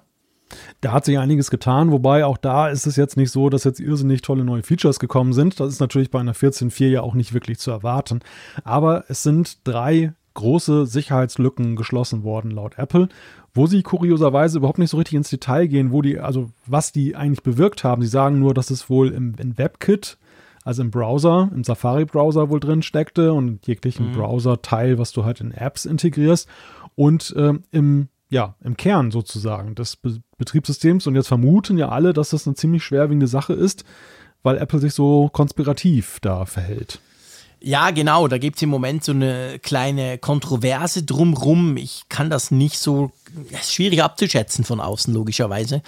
Ist das jetzt wirklich so eine große Sache oder nicht? Grundsätzlich darf man nicht vergessen, ich, ich sage dann immer das Gleiche oder wir ja auch, ähm, ja, man sollte diese Updates einspielen, weil wenn dort steht Fehlerbehebungen und da steht in jedem Update, egal wo der Punkt liegt, dann sind das eben Fehlerbehebungen. Manchmal wurden sie schon ausgenutzt, manchmal noch nicht. Aber diese Updates gehören einfach auf die Geräte, wenn sie kompatibel sind. Also es gibt keinen Grund zu sagen, ja, nee, ich warte noch vier Monate oder so. Und das ist bei iOS 14.4 nicht anders, aber das war bei iOS 14.3 auch schon so. Ich glaube, die Erklärung, die ich habe, ist, dass das schlichtweg eine Sicherheitslücke ist, die vielleicht noch niemand anderes entdeckt hat, außerhalb von Apple oder Apple hat zumindest keine Kenntnis davon, dass sie schon jemand kennt und sie wollen natürlich jetzt keinen Bauplan rausgeben dann für diejenigen, das noch auszunutzen, denn klar ist, auch wenn die Update-Rate hoch ist bei den Nutzern, es dauert ja doch mal eine gewisse Zeit, bis ein gewisser Prozentsatz das neue, die neue Version klar. eingespielt hat. Und in der Zwischenzeit kannst du natürlich eine Menge Schindluder dann noch damit treiben, wenn man jetzt wüsste, wie man diese Sicherheitslücke ausnutzen kann. Ja, ich meine, das ist ja immer so. Das machen ja alle so. Das macht auch Google so, das macht Microsoft so bei Windows. Man, man gibt da keine Erklärung ab, was da alles schief läuft oder was man alles hätte ausnutzen können, sondern man schreibt halt, hey, wichtige Sicherheitslücke bitte installieren beim Browsen, beim eben, man gibt so ein bisschen Hinweis, wo es liegt, aber. Ja, es sei denn, es ist eine bekannte. Also, das haben wir ja auch ja schon manches Mal ja. gesehen, dass es so eine wirklich schon vorher von Sicherheitsforschern äh, offengelegte oder miss sogar missbrauchte Sicherheitslücke war. Dann genau. natürlich wurde sie ja schon recht genau benannt, dass dann genau. eben klar dann war. ist klar, ist also so, wenn ja. das Google, Google Research Team mal wieder eine, eine Sicherheitslücke rausfindet, dann dann wird auch gesagt, hey, man konnte quasi das und das und das kann man jetzt nicht mehr. Aber in dem Fall nicht. Aber anyway, also man sollte es einfach installieren. Punkt. Ja, also genau. es, es, es, es, es fixt Bugs und, und fixt Sicherheitslücken und das ist wichtig. Dann kann man jetzt endlich, endlich muss lachen, kleinere QR-Codes einscannen. Warum lachst du? Das passiert mir täglich. Ich bin Echt? super froh, dass man das jetzt kann. Nein, natürlich nicht. Nein, überhaupt nie. Aber pff, ich nehme mal an, doch. Also ich weiß nicht, bei mir, ich, man muss ja sagen, dass während der Corona-Pandemie habe ich so den Eindruck, bei uns in Europa ja diese QR-Codes auch langsam irgendwie sich durchsetzen oder einfach bekannter werden. Ich begegne viel mehr QR-Codes in den Letz im letzten Jahr so gefühlt als vorher. Vorher war ja immer Asien hat gelacht, weil die haben das von seit 30 Jahren. Aber ähm, wir haben es jetzt auch langsam. Ich habe so das Gefühl, es kommt mehr hervor, weißt du? Ja. Und, finde, aber bei mir gehen die immer. Also ich halte die ja. Kamera drauf und es kommt ein Link. Ich habe noch nie einen getroffen, der irgendwie zu klein war. Drum, ich, drum ist es schwierig für mich abzuschätzen. Also diese QR-Codes sind für mich ja so ein kurioses Ding, so, so wie so ein Jojo-Effekt. Im ersten Moment hattest du überall die QR-Codes, aber keine Integration in die Software vom Betriebssystem. Du mhm. musstest immer eine extra App laden. Genau. Deshalb haben sie sich nicht durchgesetzt. Als dann endlich die Kamera-Apps alle QR-Codes erkennen konnten, hat keiner mehr QR-Codes irgendwo drauf gedruckt. Und jetzt hast du die, jetzt hast du, jetzt, jetzt treffen sie mal zusammen. Aber ich habe tatsächlich bislang auch kein kein Problembewusstsein dafür entwickelt, Gell? dass irgendwelche kleinen nicht einscannbar sind. Würde mich ja. mal interessieren, bei welchen Anwendungen das jetzt irgendwie eine Rolle spielt. Genau, also schreibt uns doch, wenn ihr QR-Codes gut kennt und Zum Beispiel der Dani in Hongkong, weiß ich, der ähm, ein treuer Hörer von uns, der lebt schon lange in Asien und der, der lacht mich immer aus, weil QR-Codes dort natürlich extrem verbreitet sind, schon lang. Vielleicht hat der zwischendurch einen angetroffen, den man nicht scannen kann. Auf jeden Fall, jetzt kann man das. Kleinere können jetzt auch gescannt und ausgelesen werden. Und dann gibt's ja eben WatchOS 7.3. Ja. Und da gibt's neben den üblichen Bugfix, auch wichtig, gibt's ein neues Watchface, das sogar so groundbreaking ist, dass du gestern gleich ein Video dazu gedreht hast. Ja, ich war total überrascht. Also ich, ich hätte es ja wissen können, in der Beta war es ja auch schon aufgetaucht. Aber bei einer Version 7.3 erwarte ich keine großen Sachen. Und äh, ich war umso überraschter, dass Apple jetzt ein neues Zifferblatt spendiert hat. Das nennt sich Unity und äh, das kommt jetzt passend zu dem Black History Month, den, den Apple eröffnet hat, der sich ja auch durch jegliche Services von Apple, zumindest die reichweitenstarken Services, zieht. Es geht um schwarze Kultur, es geht um schwarze Geschichte und darum eben dafür Bewusstsein zu schaffen. Ja, und da haben sie jetzt eben auch dann ein Zifferblatt, das dann die Farben der panafrikanischen Flagge dann hat. Mhm. Ja, und sieht schön aus. Also es, ist, es wechselt ja so das Grün und das Rot, also nicht so ein ganz rot, aber so ähnlich. Und das wechselt ja so hin und her immer pro Minute. Also mir gefällt es sehr. Es ist super schlicht. Also ich empfehle, dass man da keine, keine ähm, Komplikationen draufknallt. Man kann auch nur zwei, eine oben, eine unten. Sieht schön aus, aber ich muss sagen, so richtig geil wird das ja erst, wenn das passende Band dazu kommt. ja, und das kriegst du mit einer limitierten Edition der, der Apple Watch. Ja, muss man aber nicht. Zum Glück. Ich hatte Ist schon auch Angst. separat? Ja, weil du weißt ja, ich bin ja bei Bändern werde ich immer gleich nervös. Dann zücke ich gleich sofort die virtuelle Kreditkarte. Ich bin so ein totaler Bandfreak. Natürlich nur Original Apple Bänder, nix da AliExpress Zeug. Und äh, drum äh, dachte ich, oh geil, ich habe da ein Video gesehen und da hast du ja auch diese Uhr gezeigt. Es gibt tatsächlich so eine Limited Edition Uhr. Aber ähm, heute habe ich gelesen, erstens, das gibt's ja erst ab 1. Februar. Darum Ja. habe ich es gestern voller Verzweiflung im Apple Store, im Apple Online Store nicht gefunden und wollte schon den Malte anrufen, was der wieder da rausposaunt. Aber es gibt's ab 1. Februar. Und es gibt das Band auch einzeln. Ah, okay. Und das ist ja eigentlich ein normales Sport, wie heißt das? Sportband? Das Plastikding, das ganz normale, das wir seit gefühlt ewig haben, oder? Ja, auch in der, also die Uhr selber, jetzt, jetzt ohne das Band, ähm, ja, sie hat ja hinten da in diesem Ring, wo die, die Sensoren sind, wo ja draufsteht, was für ein Modell das ist, da steht dann ja, dass das diese Special Edition ist, aber ansonsten habe ich jetzt auch an der Uhr selber keinen riesigen Unterschied ausgemacht, jetzt gegenüber der klassischen, ist glaube ich ja die Alu-Variante. Ja, Ähm, genau. Habe ich keinen Unterschied ausgemacht. Also es ist tatsächlich das Band und wenn man das Band dann so kaufen kann, ja wunderbar, dann, äh, dann ist das ja schon Ja. toll. Ja, Würde, cool, würde mich auch interessieren. Also ich, ich war auch schon, da, das habe ich jetzt gar nicht weiter nachgeforscht, weil es klang Mhm. für mich in der Pressemitteilung so, als wenn es wirklich dann jetzt auf diese Limited Nee, ich Edition habe dann das heute reduziert gelesen ist. im, ja. im, im Apple Newsroom. Da haben sie das ja auch ganz Ah. groß vorgestellt. Und da Ja. stand irgendwo drin, Uhr, also Special Edition und Band sind erhältlich ab 1. Februar. Dann Ah, okay. dachte ich, ja, das Band kommt. Das hat ja Apple zum Glück, außer bei den Hermes-Modellen, haben sie das ja, Hermes, haben sie das ja gemacht schon länger, dass, dass man dann eben doch die Bänder auch einzeln kaufen kann. Hm. Weil das würde bei meiner schwarzen Apple Watch, ich habe mir ja, darf man das überhaupt sagen hier? Ich habe mir ja noch, ein, ich habe mir eine Apple Watch gekauft. Vor, vor Hast du es ja gesagt. Das habe ich ja gesagt, genau, voller Frust im Homeoffice. Musste ein bisschen Geld ausgeben. Nein, ich habe ja, ich habe ja von Apple die, die, die rote Apple Watch bekommen. Äh, Alu. Die ist schön, die ist cool, die ist wunderbar. Aber erstens, als Schweizer haben, mag ich gern ein bisschen mehr Gewicht an der Uhr, sprich, ich mag Edelstahl. Und zweitens ist wirklich das Problem, ähm, das haben mir viele gesagt und ich dachte so, ja, jetzt Freunde, chillt mal, aber die, die, das Rot, also das rote Alu-Modell, das passt eigentlich nur mit rot oder schwarzen Bändern zusammen. Und jetzt schließt sich der Kreis. Ihr wisst, ich bin ja ein Bandfreak. Ich habe sicher 40 Bänder und ich wechsle die auch mindestens alle drei Tage. Und die Hälfte meiner Bänder ging halt nicht mehr. Die hellen, die sehen total schlecht aus mit einer roten Uhr. Langer Rede, kurzer Sinn. Ich habe mir eine Graphit, also nicht, nicht, ähm, wie heißt das andere Material? Also schon eine normale Edelstahl in Graphit, das ist ja so schwarz, so ein poliertes Dunkel, Space Gray, habe ich mir gekauft und da sieht dann dieses Band, glaube ich, großartig aus dran. Freue ich mich drauf. Ja, ich könnte mir vorstellen, bei der blauen Alu-Variante sieht es wahrscheinlich auch ganz gut Ja. aus, weil die Die ist verträglicher, gell, mit ja, Bändern als, ja, als ja, die und die, die ist ja auch so dunkel, dass, dass du Mhm, eigentlich genau. jetzt nur bei genauerem Hinsehen dann Ja, eben feststellst, Weil die rote ist recht hell und, und doch nicht so hell, das geht einfach bei vielen Bändern. Ich hab nicht. dich gewarnt, mein Lieber. Ich hab dich gewarnt. Ja, ich weiß, aber hey, ich mache alles für die Wissenschaft, beziehungsweise Ja. alles für den Podcast. Apple hat mich sogar gefragt, welches willst du? Dachte ja, komm, jetzt musst du schon die Farbe nehmen, weil das ist ja Special One. Ich meine, das gab es ja noch nie, so eine rote Apple Watch quasi. Ich wusste, ich dachte auch, dass mir die wahrscheinlich irgendwann dann, dass mich die nervt, aber ja. Da gilt der alte Grundsatz, wenn der liebe Jean-Claude rot sieht. Ja, genau, dann ist gar nicht gut. Dann, dann kriegt's, dann muss was anderes her. Nee, aber ich freue mich natürlich. Ich habe wirklich, ich, ihr wisst, ich liebe die Apple Watch. Das ist eigentlich mein, mein wichtigstes Gerät, ständig am Arm. Und jetzt habe ich halt wieder so eine schöne, ähm, ja, so eine schöne Edelstahl. Ist einfach cool. Großartig. Ich mag Aber, sie. Aber ich habe nachgeguckt, du hast tatsächlich recht. Also das Band ist das ganze Jahr über verfügbar und die Ach, Apple, gell? die Limited Edition tatsächlich, die muss man im Februar kaufen, Was? wenn man die jetzt haben ah, möchte. Ja. Was ist denn an der Uhr anders? Also, die sieht auf den Bildern aus wie eine normale Alu Space Gray, oder? Ja, ja. Hat die dann noch ein anderes Watchface? Eins, das wir gar nicht kriegen. Weißt du, so wie bei der Nike Sport Edition. Nein, das geht zumindest Nein. nicht aus der Pressemitteilung hervor, dass da jetzt noch irgendwas Weil dann ist ja die Frage, was ist denn der Unterschied? Also es gibt einfach die Kombination nur im Februar. Uhr mit Band. Aber Ja, es ist halt die Idee, ne? Dass, dass du damit ja so ein Statement setzt und Klar. für dich jetzt, dann das, das ist ja eigentlich, glaube ich, das, was dahinter steckt. Mhm.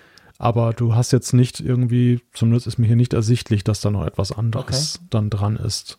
naja, wir werden es ähm, wir werden's mitkriegen. Wir, man wird es uns mitteilen, sage ich jetzt mal, Genau. was wir hier erzählen. So, und dann gibt es noch, ähm, du hast noch was geschrieben, Time to Walk auf Ja, der ein- Uhr. Ein Feature, was uns hier in Deutschland, in der Schweiz, ja, in Europa eigentlich im Moment noch gar nicht äh, sich bei uns bemerkbar macht, trotzdem in den Release Notes drin stand. Der ein oder andere war vielleicht irritiert. Das ist Teil von Fitness Plus, von dem Stimmt. von dem Dienst von Apple und sie haben das jetzt dahingehend erweitert. Ja, mir, mir fiel es deshalb so auf, weil es irgendwie kurios ist. Es hat so was Podcast-artiges, äh, Ja. so Hörbuchartiges. Sie haben da irgendwelche prominenten Speaker engagiert, die dir halt was erzählen, während du läufst. Time to walk, wie der Name schon sagt. Also sprich, dass du vergisst, weil es ja das Letzte und mühsam ist, wenn man da einfach so joggen geht. Ja, ich weiß, ich kriege wieder böse Mails. Aber ähm, auf jeden Fall, das macht ja niemand freiwillig. Drum wirst du quasi durch irgendwelche tollen Speaker abgelenkt. Dass du vergisst, dass du eigentlich durch die Gegend joggst. genau. ja, ich bin nicht so sportlich. I know. Ich habe es auch schon probiert, aber ich habe es tatsächlich nie hingekriegt. Ich konnte mich nie motivieren, irgendwo hinzulaufen, wo ich ja eigentlich gar nicht hin will. Aber anyway, das ist natürlich eine, eine coole Sache, aber nur, nur mit Fitness Plus leider möglich. Ich bin ja immer noch ein bisschen traurig, eben da sind wir gleich beim Sportthema fauler Sack und so. Ich würde mir ja nach wie vor extrem wünschen, dass Fitness Plus zu uns kommt. Weil, ja, ich glaube, ich würde das ausprobieren. So ein Ja. bisschen im Homeoffice und so. Das wäre perfekt. Genau das ist ja jetzt gerade auch die Zeit, wo es hier fruchtbaren Boden viele bei der, bei der Situation, in der sich viele befinden, dass sie im Homeoffice sind und ja, wenn man dann eben den inneren Schweinehund nicht überwinden kann, so ohne weiteres, dann ist ja eben sowas, was motiviert, ja auch durchaus gerne gesehen. Ja, Ja. ganz genau. Tja. Gut, kommen wir zu einem spannenderen Thema als Time to Walk. Und zwar ähm, Time to Talk ist es noch nicht, weil da wird im Moment noch überhaupt nichts drüber verraten. Aber es gibt eine interessante Personalie bei Apple, oder? Ja, das kann man wohl sagen. Also es ist so, dass, dass Dan Riccio, der jetzt schon, ich glaube, im Hardware-Engineering ja tätig war bei, bei Apple, jetzt dann befördert wird auf einen, auf einen anderen Posten, aber Apple sagt uns noch nicht, was für ein Posten das genau ist, beziehungsweise was für eine Sparte das ist. Ein neues Produkt. Genau, so eine Art ähm, Special Project. Und es ist immerhin so, dass er quasi, er hat ja die Hardware-Sparte geleitet vorher und er wird, das sah im ersten Moment aus wie so eine Art Rückversetzung quasi. Aber er rapportiert direkt an den Tim Cook. Und ja, ich meine, so eine wichtige Personale, das ist, ein, das ist ein total wichtiger Typ, der Dan Riccio bei Apple, der hat schon ganz viele Sachen sehr gut gemacht. Wenn der sich so irgendeinem geheimen Projekt annimmt, dann werden wir natürlich alle hellehörig, oder? Genau. Und wir mutmaßen jetzt natürlich alle, was ist es denn? wir wissen es alle nicht, auch wir vom Apfelfunk wissen es nicht. Ja, ähm, ja ich meine letztendlich, was sind denn so die beiden Hauptgerüchte von neuen Produktsträngen, die wir in den letzten Monaten diskutiert haben? Das eine ist die Brille und das andere ist das Auto, oder? Ja, genau das. Das sind die beiden Sachen, die ja jetzt schon lange spekuliert wurden, die ja auch durchaus mit einer oder anderen Personalie jetzt dann in den unteren Rängen sozusagen ja auch schon verknüpft war. Zumindest bei einem mhm. Autoprojekt haben wir ja eben ja große Bewegungen gesehen, dass dann eben Leute aus der Automobilbranche zu Apple ja. gingen, aber auch wieder weggingen teilweise. Beim AR-Projekt, da gibt es andere Indizien, die darauf hindeuten, dass Apple irgendwas in die Richtung machen könnte. Jetzt ist die Frage, welches der beiden Projekte hat denn einen solchen Status erreicht, dass man jetzt schon zumindest eine Sparte offiziell aufmacht? Ja ich meine, würden wir den, Gerü wenn man den Gerüchten Glauben schenken will, so, so muss man sagen, dann wäre es wahrscheinlich die Brille, oder? Weil da haben wir ja letztes Jahr ziemlich viele Gerüchte gesehen und vor allem Gerüchte, die sich mit konkreten Zeitplänen auseinandergesetzt hat. So im 2021 wird schon was gezeigt, etc. und so. Also das hat so getönt, wie wenn es eben schon weiter ist, zumal man die Gerüchte schon seit Jahren ja hat, dass sie da irgend so was Brillenmäßiges basteln. Ähm, beim Auto, das klar, übers Auto sprechen wir auch schon gefühlt so lange, wie es den Apfelfunk-Podcast gibt. Aber da würde ich jetzt mal sagen, das ist wahrscheinlich noch nicht so weit, aber ich kann mich, kann auch vollkommen daneben liegen. Also ja, die, schwierig, keine Ahnung. Ja, tatsächlich ähm, kann man Argumente für beide Sachen finden. Ja. Ich glaube, beim, beim Auto, was das Auto noch überhaupt für möglich oder wo man das Auto für möglich halten kann, ist, weil letzten Endes ja eine AR-Brille ist die so gewaltig für Apple, dass die gleich eine ganz eigene Sparte neben dem Hardware mhm. Engineering mhm. rechtfertigt. Wäre das nicht, guck mal, wie viele große Produkte, die Apple gemacht hat, laufen alle unter dem Dach des Hardware Engineerings. Und man könnte sich ja durchaus ja. fragen, ob eine AR-Brille jetzt dann nicht auch eigentlich ein, ein weiteres Produkt, ohne sie jetzt schlecht zu reden oder unwichtig zu machen, aber würde die nicht eher unter dieser Flagge laufen? Eine eigene Sparte aufzumachen, das muss ja eigentlich etwas ganz Großes sein, was man unter den anderen Dächern der anderen Sparten bei Apple nicht äh, unterbringen kann. Das würde eigentlich für das Auto sprechen. Ja, das hat was. Zumal man ja bei den Gerüchten, ihr wisst, ich bin da nach wie vor super skeptisch, aber das heißt ja nichts. Ähm, bei den Gerüchten beim Auto ging es ja wirklich drum, quasi wurde ja diskutiert, mit wem wollen sie zusammenarbeiten? Wer soll dieses Auto physisch dann wirklich bauen? Und da könnte ich mir natürlich vorstellen, da braucht es eben schon einen sehr hoch angesiedelten Manager, der dann zum Beispiel mit Hyundai oder mit irgendeinem Hersteller zusammen verhandelt und sagt, ihr baut uns jetzt das Apple Car. Also auch das würde dort reinpassen, muss man ganz klar sagen, weil das, das macht ja kein Projektleiter, solche Verhandlungen. Ja, mal gucken, wir wissen es nicht. Aber es zeigt halt schon, egal ob Brille oder Auto, es gibt, also ich meine, das wissen wir grundsätzlich schon, aber es ist schon eine Bestätigung dafür, es gibt bei Apple irgendein Projekt, das wichtig genug ist, dass man einen der wichtigsten Manager dorthin setzt. Ja, also selbst wenn es nichts von beidem ist, was wir jetzt gerade genannt haben, ähm, ich Jetzt von der Pro Pro Produkt äh, Produktreife her würde ich ja auch eine AR-Brille als eher wahrscheinlich sehen als ein Auto.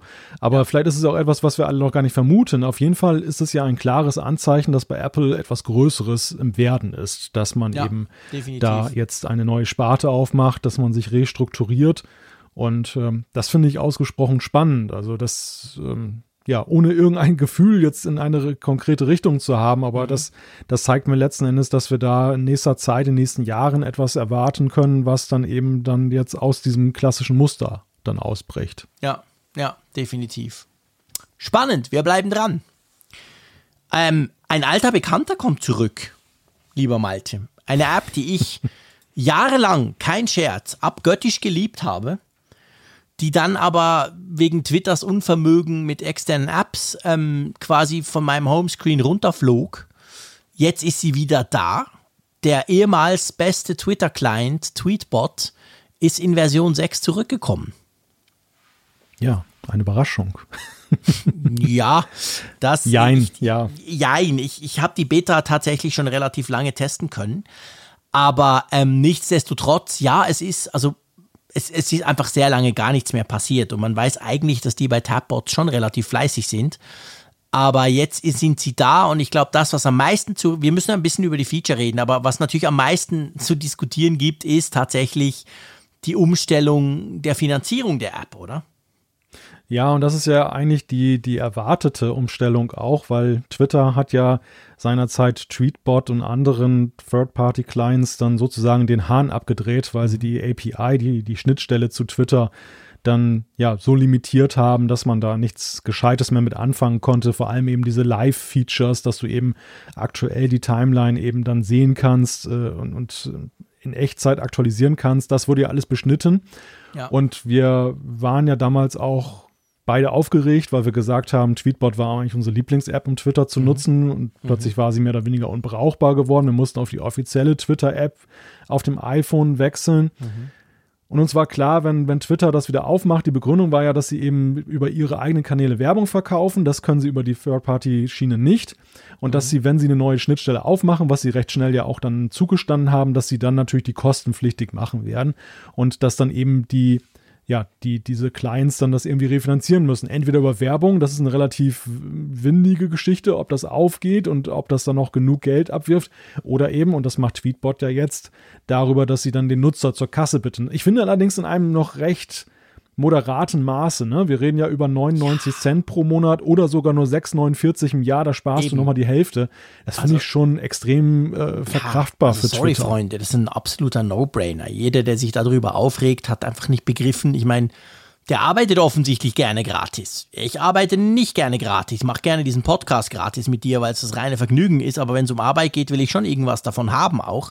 Und da muss ich, ja, da muss ich wirklich ganz klar sagen, ja, das ist ein super Preis. Also wenn das jetzt sechs äh, Euro pro Monat wäre oder so, dann musst du schon sagen, puh, und so. Aber hey, ja, eben, also pff, ich finde jetzt, das ist wirklich, sollte man, sollte man, wenn, wenn man Tweetbot gerne nutzt, sollte man, soll es daran nicht scheitern. Das Problem, was aber immer noch ist, ähm, Twitter hat diese neuen APIs, ich glaube aber, dass Tweetbot noch nicht ganz alle ausnützt, weil man muss wirklich schon sagen, ich habe Tweetbot wirklich jahrelang genutzt, auch die Version 5 noch ziemlich lange parallel zum normalen Twitter-Client, dann aber aufgehört, jetzt wieder mit der 6er seit ein paar Wochen. Ich muss sagen, Tweetbot 6 ist eigentlich Tweetbot 5 mit Abo-Modell. Es sieht ein bisschen schöner aus, es ist alles ein bisschen, die, die Grafik ist ein bisschen refined, das ist alles okay. Aber ähm, zum Beispiel die, die Benachrichtigungen, was für mich, ihr wisst, ich bin ein Freak, super wichtig sind, die kommen immer noch krass verzögert. Also da sprechen wir von 20, 30 Minuten, bis da mal eine Benachrichtigung kommt, dass mich einer zum Beispiel in einer, in einer Erwähnung erwähnt hat. Und das finde ich bei Twitter, Twitter ist für mich so ein Realtime-Medium. Da will ich unmittelbar wissen, zack, jetzt. Also ich weiß nicht, ob die API das nicht hergibt, ob, ob Twitter das nach wie vor nicht zulässt. Das kann natürlich sein oder ob das noch nicht so ganz komplett integriert ist. Das kann ich nicht beurteilen, aber also mit den Benachrichtigungen bin ich noch ganz klar unzufrieden und was auch nicht drin ist, aber ich glaube, das bietet tatsächlich die Twitter API für, für, für Third-Party-Apps gar nicht an, ist halt dieses Streaming. Also quasi, du machst Twitter auf, auf dem iPhone, die normale Twitter-App, und dann ist es ja so, da kommen die Nachrichten ja automatisch rein. Du musst ja nicht refreshen. Du kannst quasi oben stehen und es macht einfach tak, tak, tak und das Zeug läuft so rein. Genau gleich mit Benachrichtigungen und genau gleich, wenn dir einer eine DM schickt, etc. Das alles bei, bei Tweetbot ist halt, du machst selber Refresh, du gehst selber gucken, du, also, ja, ich, ich muss, es tut mir eigentlich super leid, das sagen zu müssen, aber ich werde von der normalen Twitter-App kaum wegkommen, weil die Funktionen sind mir super wichtig. Ja, und es ist auch ungeachtet dessen, ob du jetzt die, die, vollen Funktionalitäten hast, ist mal die Frage, die ich mir gestellt habe, ob wir uns jetzt nicht schon so umgewöhnt haben, einfach ja, durch diese lange Zeit ja. der Entwöhnung. Ja. Das, und das, das hat Twitter natürlich ja auch ein wenig strategisch gemacht. Sie haben, sie, sie wollten ja schon eben nicht unbedingt diese anderen neben sich haben. Sie haben Zugeständnisse gemacht, weil es dann eben große Aufregung gab. Und naja, wenn der ein oder andere Euro jetzt abfällt, dann über die API, dann sind sie dem ja auch nicht abgeneigt. Mhm. Aber man merkt schon, dass das Ganze ja nun mit angezogener Handbremse ja, alles betrieben absolut. wurde. Und ich glaube, das ist echt schade für Tweetbot, dass eben viele Nutzer, und dazu gehöre ich auch, jetzt ja, ich muss es mir echt aktiv vornehmen. Weißt du, ja, irgendwie freue ich mich, dass sie wieder da ja. sind. Und auf der anderen Seite habe ich heute festgestellt, ähm, die, ich kriege nicht so richtig den Dreh, jetzt dann auch mal Ja. loszugehen, alles, alle Accounts wieder rüberzunehmen Ja, und dann damit zu arbeiten. So. Also ich muss wirklich sagen, es ist super schön gemacht. Es ist wahnsinnig schnell. Also das ist wirklich geil, abgesehen von diesem Refresh-Zeug. Aber das Hin- und Her-Switchen zwischen den einzelnen Tabs, man kann auch konfigurieren, was man sieht, ist großartig. Und wo ich ziemlich sicher Tweetbot nutzen werde, ist tatsächlich auf dem iPad. Das war so, das war so tatsächlich mein Workflow, weil die Twitter-App auf dem iPad, seien wir ehrlich, die ist totaler Mist. Die ist total krank. Die braucht den Platz überhaupt nicht. Ich kann nichts einstellen, das ist alles Schrott. Bei Tweetbot kann ich wirklich in der iPad-Version habe ich quasi mehrere, ähm, Tab ich kann mir genau sagen, was ich wo sehen will. Ich sehe mehrere Sachen nebeneinander im Querformat zum Beispiel. Ganz toll. Dort nutze ich die wirklich viel. Jetzt bin ich nicht mehr unterwegs, darum nutze ich generell das iPad viel weniger als früher. Aber das war so mein Use Case, wo ich das immer super gern, weil da hat sie echte Vorteile gegenüber der normalen Twitter-App. Aber auf dem iPhone, ja, sorry, es tut mir extrem leid und ich finde, das sind coole Jungs und die haben jahrelang sehr viel gemacht für Twitter. Ähm, aber pff, also klar habe ich es mir gekauft. Ich unterstütze die schon per se nur, weil ich die einfach super finde. Aber ja, ich, ja, mir geht's auch so. Also ich habe mich inzwischen an die Twitter-App gewöhnt. Es, gibt ja auch viele, habe ich gelesen, die sich inzwischen bei Twitter sogar an diesen Algorithmus gewöhnt haben, den man ja auch aktivieren kann. Ähm, das finde ich immer noch so ein bisschen, ja. Aber ich bin sowieso die ganze Zeit auf Twitter. Ich brauche keinen Algorithmus. Ich krieg, das, krieg, krieg alles mit. Aber die, die so zwei, drei Mal am Tag reingucken, die sind ganz froh, wenn, wenn halt der Algorithmus was macht. Und den gibt's natürlich logischerweise bei Tweetbot nicht. Kann ein Vorteil sein. Eben wie gesagt, Realtime, zack, so wie es ist. Die Timeline ist quasi chronologisch und nicht irgendwie durcheinander geschoben von einem Algorithmus. Aber selbst das hat inzwischen Fans bekommen bei Twitter, oder?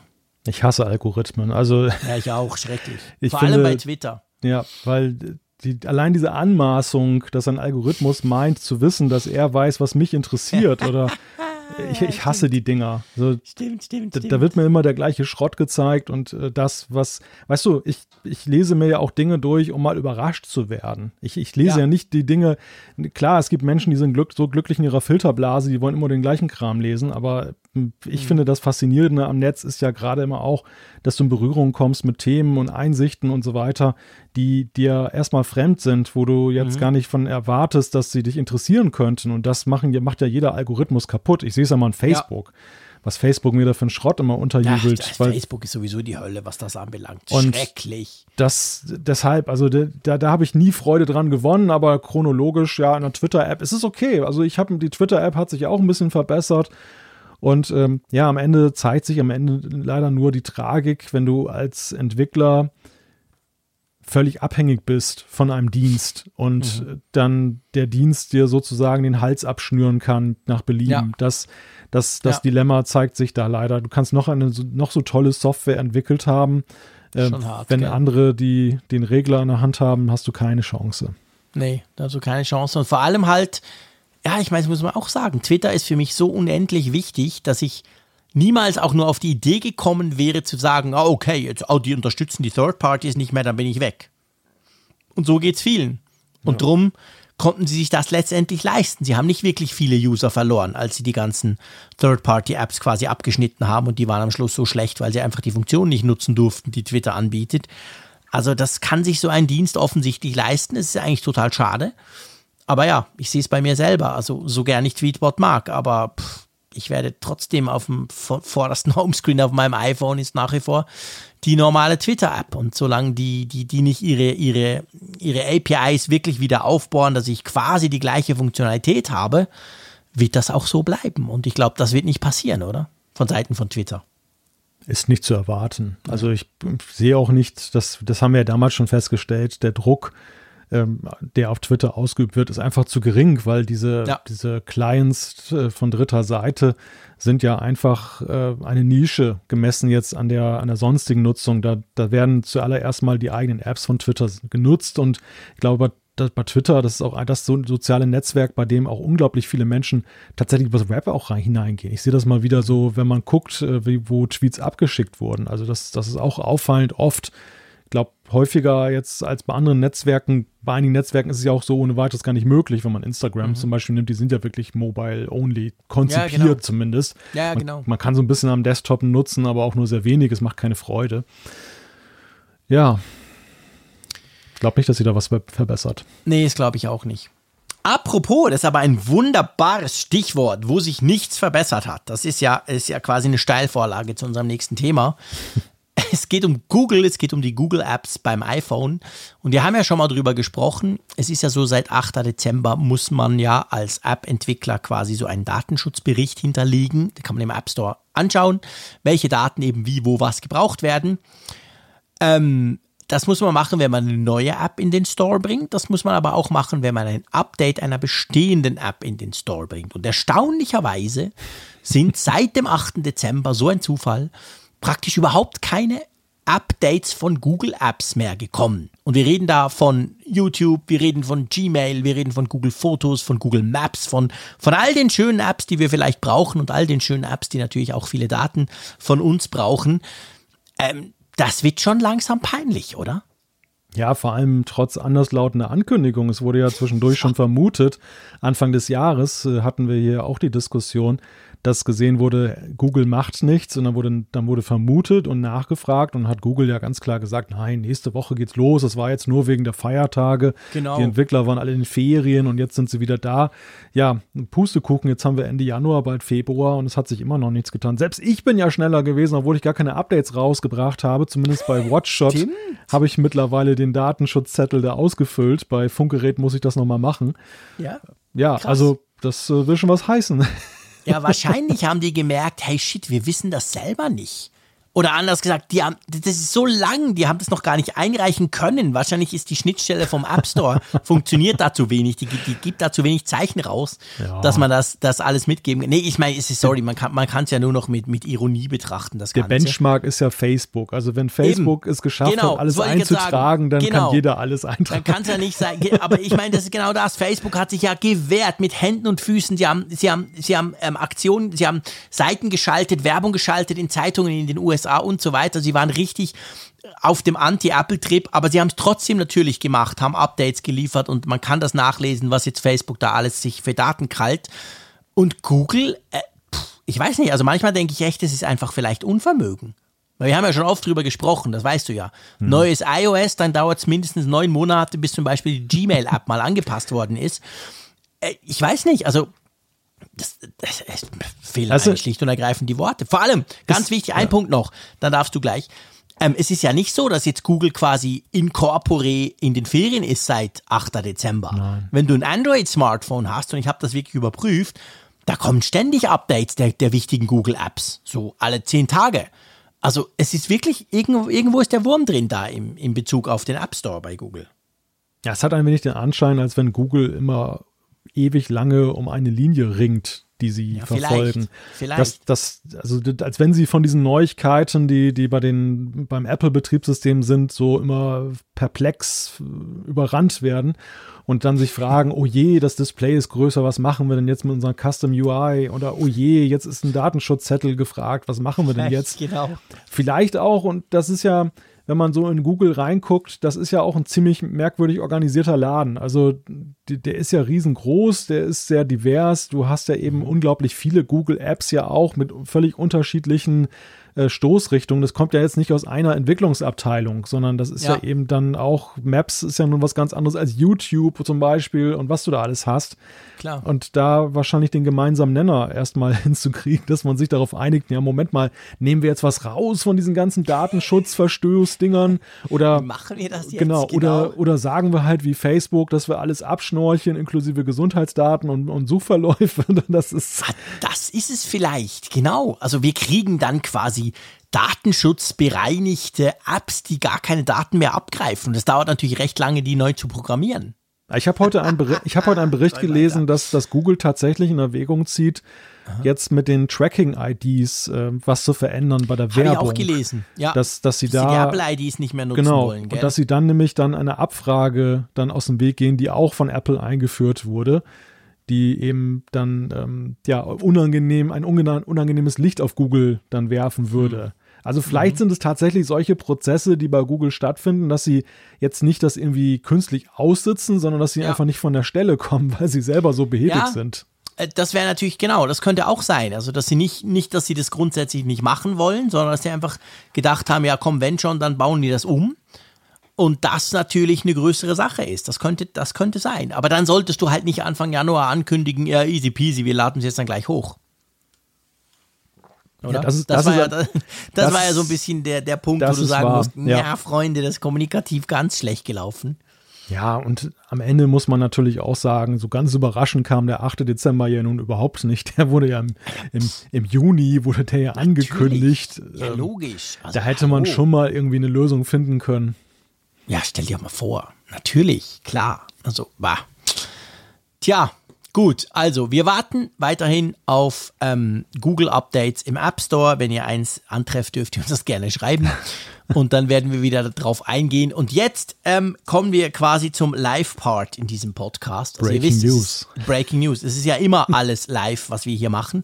Wir schneiden ja nichts an diesem Podcast, aber es ist eben so, ähm, es ist jetzt halb zwölf in der Nacht, äh, gerade noch Mittwoch und vor ungefähr einer Dreiviertelstunde hat Apple die Quartalszahlen des Q1 bekannt gegeben, des Weihnachtsquartals.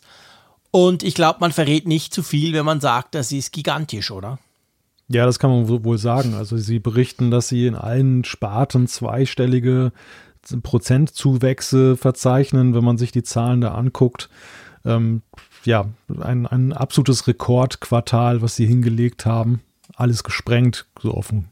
Ja, Blick. wirklich, also völlig crazy. Also sowohl Umsatz wie natürlich auch Gewinn. Also ähm, Umsatz, glaube ich, 111,4 Milliarden Dollar, Gewinn 28,75 Milliarden. Ähm, das war vorher waren es 91,8 und 22. Also wow, das ist ja wirklich, sind rund ja. 20 Prozent Steigerung allein bei diesen zwei Kennzahlen das ist ja verrückt. Man hat ja, man hat ja erwartet, dass es ein extrem gutes Quartal sein könnte. Das hat man auch gesehen im Aktienkurs. Der ist in den letzten, so plus minus in einer Woche, ist der nochmal massiv hochgegangen.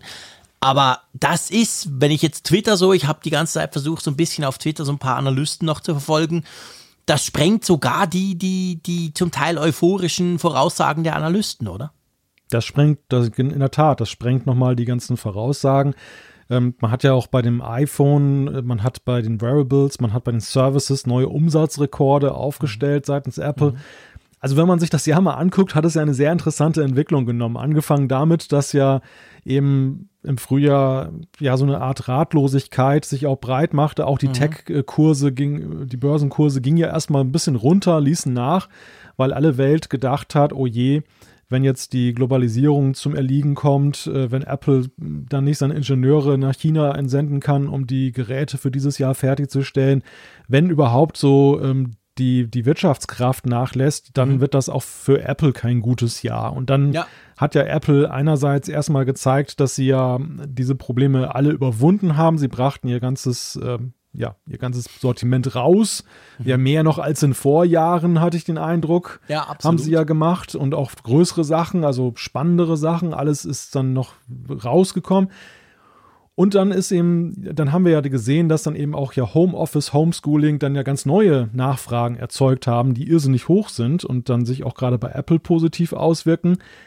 Jetzt das Quartal ist natürlich auch durch einen Sondereffekt nach oben getrieben worden, nämlich dass ja das iPhone später gekommen ist dieses Jahr und dann natürlich voll in diesem Quartal zum Tragen kommt. Ja, und trotzdem, ich meine, es gab ja schon auch einige, die gesagt haben, ja, aber weil es später kommt, also quasi du brauchst eine gewisse Zeit von Vorstellung, oh, geiles neues iPhone, ja, das kaufe ich mir dann. Und diese Zeit quasi der, der Findung, will ich das neue iPhone oder nicht beim Konsumenten, die war ja dieses Jahr deutlich kürzer, wenn wir davon ausgehen, dass du irgendwo im Dezember mal zuschlägst.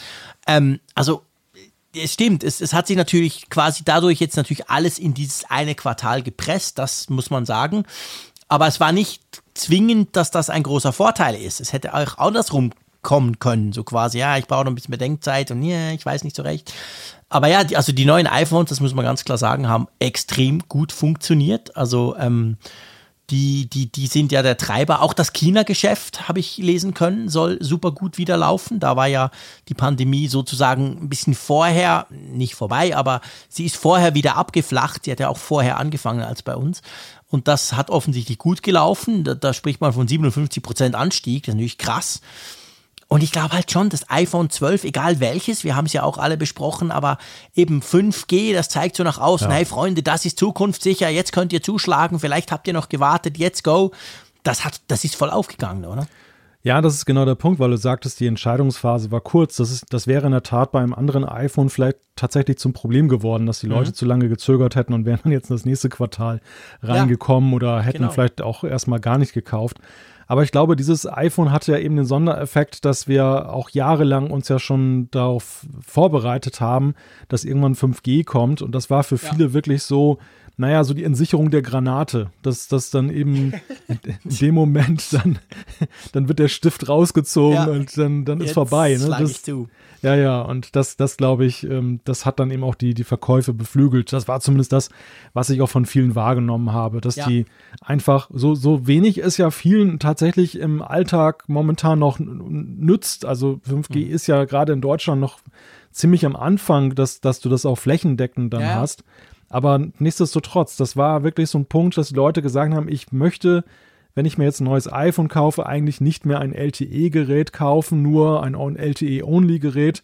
Ich will schon dann eben zukunftsfähig sein. Und das ist so der ja. Kickoff. Ja. ja, absolut. Und das hat dann dazu geführt, dass sich, dass sich das iPhone allein um 17,2 Prozent immer im Vergleich zum Vorjahr, also zum gleichen Quartal im Vorjahr, gesteigert wurde. Übrigens auch der Mac hey, der Mac auch über 20 Prozent gestiegen. Klar, ich meine, das haben wir schon feststellen können. Homeoffice, wir brauchen viel mehr Computer zu Hause. M1. M1, genau. Also es hatte die ganze die ganze Computerindustrie hatte ja 2020 ein extrem gutes Jahr. Das war nicht nur bei Apple jetzt so. Das ist generell ein Trend, den man festgestellt hat, nachdem es jahrelang eigentlich nur bergab ging, ging gerade bei, bei, bei, bei PCs oder Notebooks.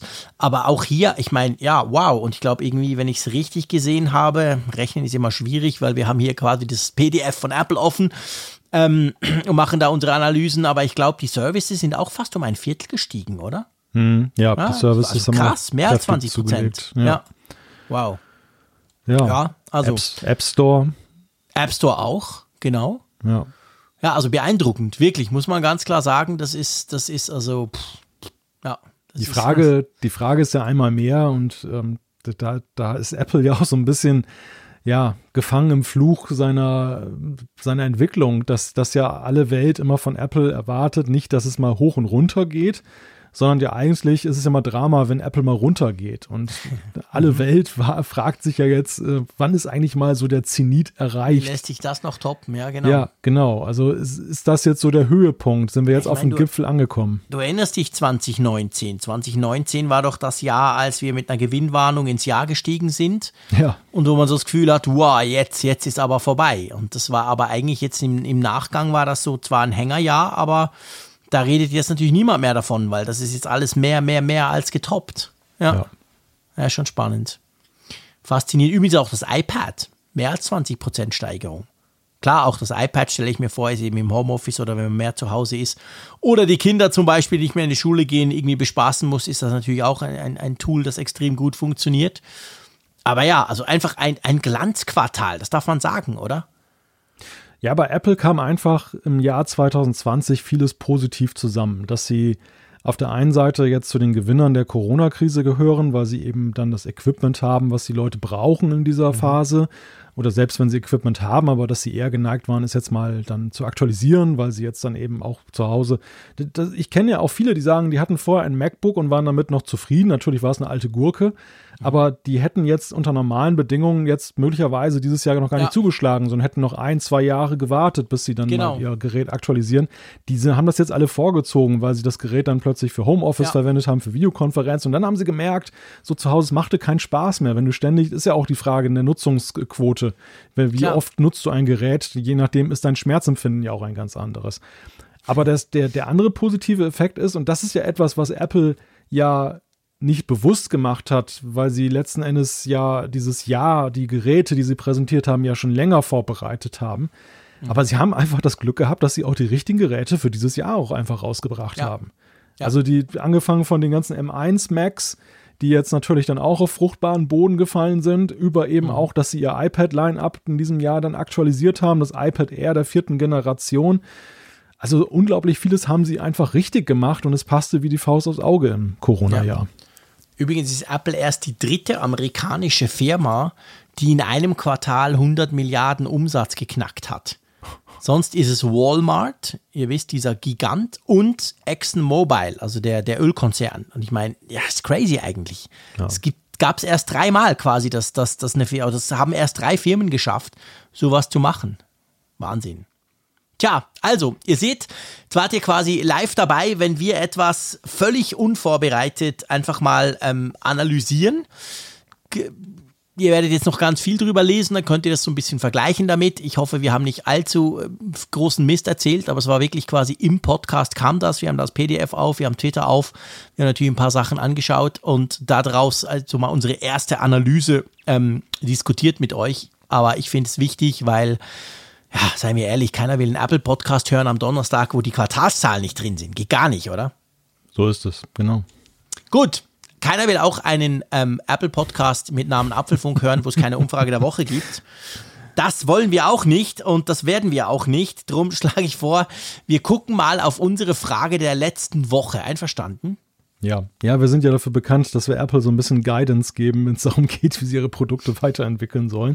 Und äh, da wirkt unsere Hörerschaft aktiv mit. Wir haben ja die Frage gestellt letzte Woche, Touchbar in den Macs. Mehr davon oder kann die weg? Und ich, äh, ich sehe ein recht deutliches Signal aus dieser Umfrage herauskommen. Ja, über 40 Prozent sagen kann weg und 30 Prozent, auch über 31,1 Prozent sagen keine Ahnung, weiß ich nicht. Also, okay, sagen wir mal, denen ist wurscht.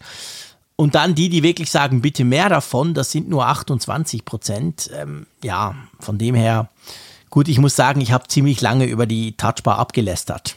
Vielleicht hat sich der eine oder andere von mir beeinflussen lassen, aber nee, ich glaube es eben nicht, weil Apfelfunkhörerinnen und Hörer haben eine eigene Meinung, die sie uns auch immer wieder mitteilen. Das ist auch gut so. Ich glaube schon, das ist jetzt nicht der, nicht der Burner, oder?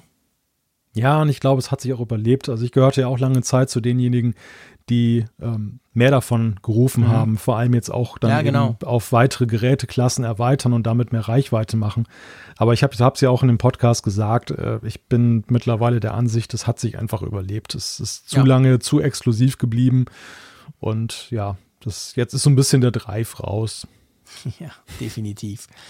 Ähm, der Drive ist natürlich nicht draußen in der neuen Umfrage der Woche, genau. sondern wir wollen nämlich mal etwas wissen beziehungs be bezüglich Widgets, gell?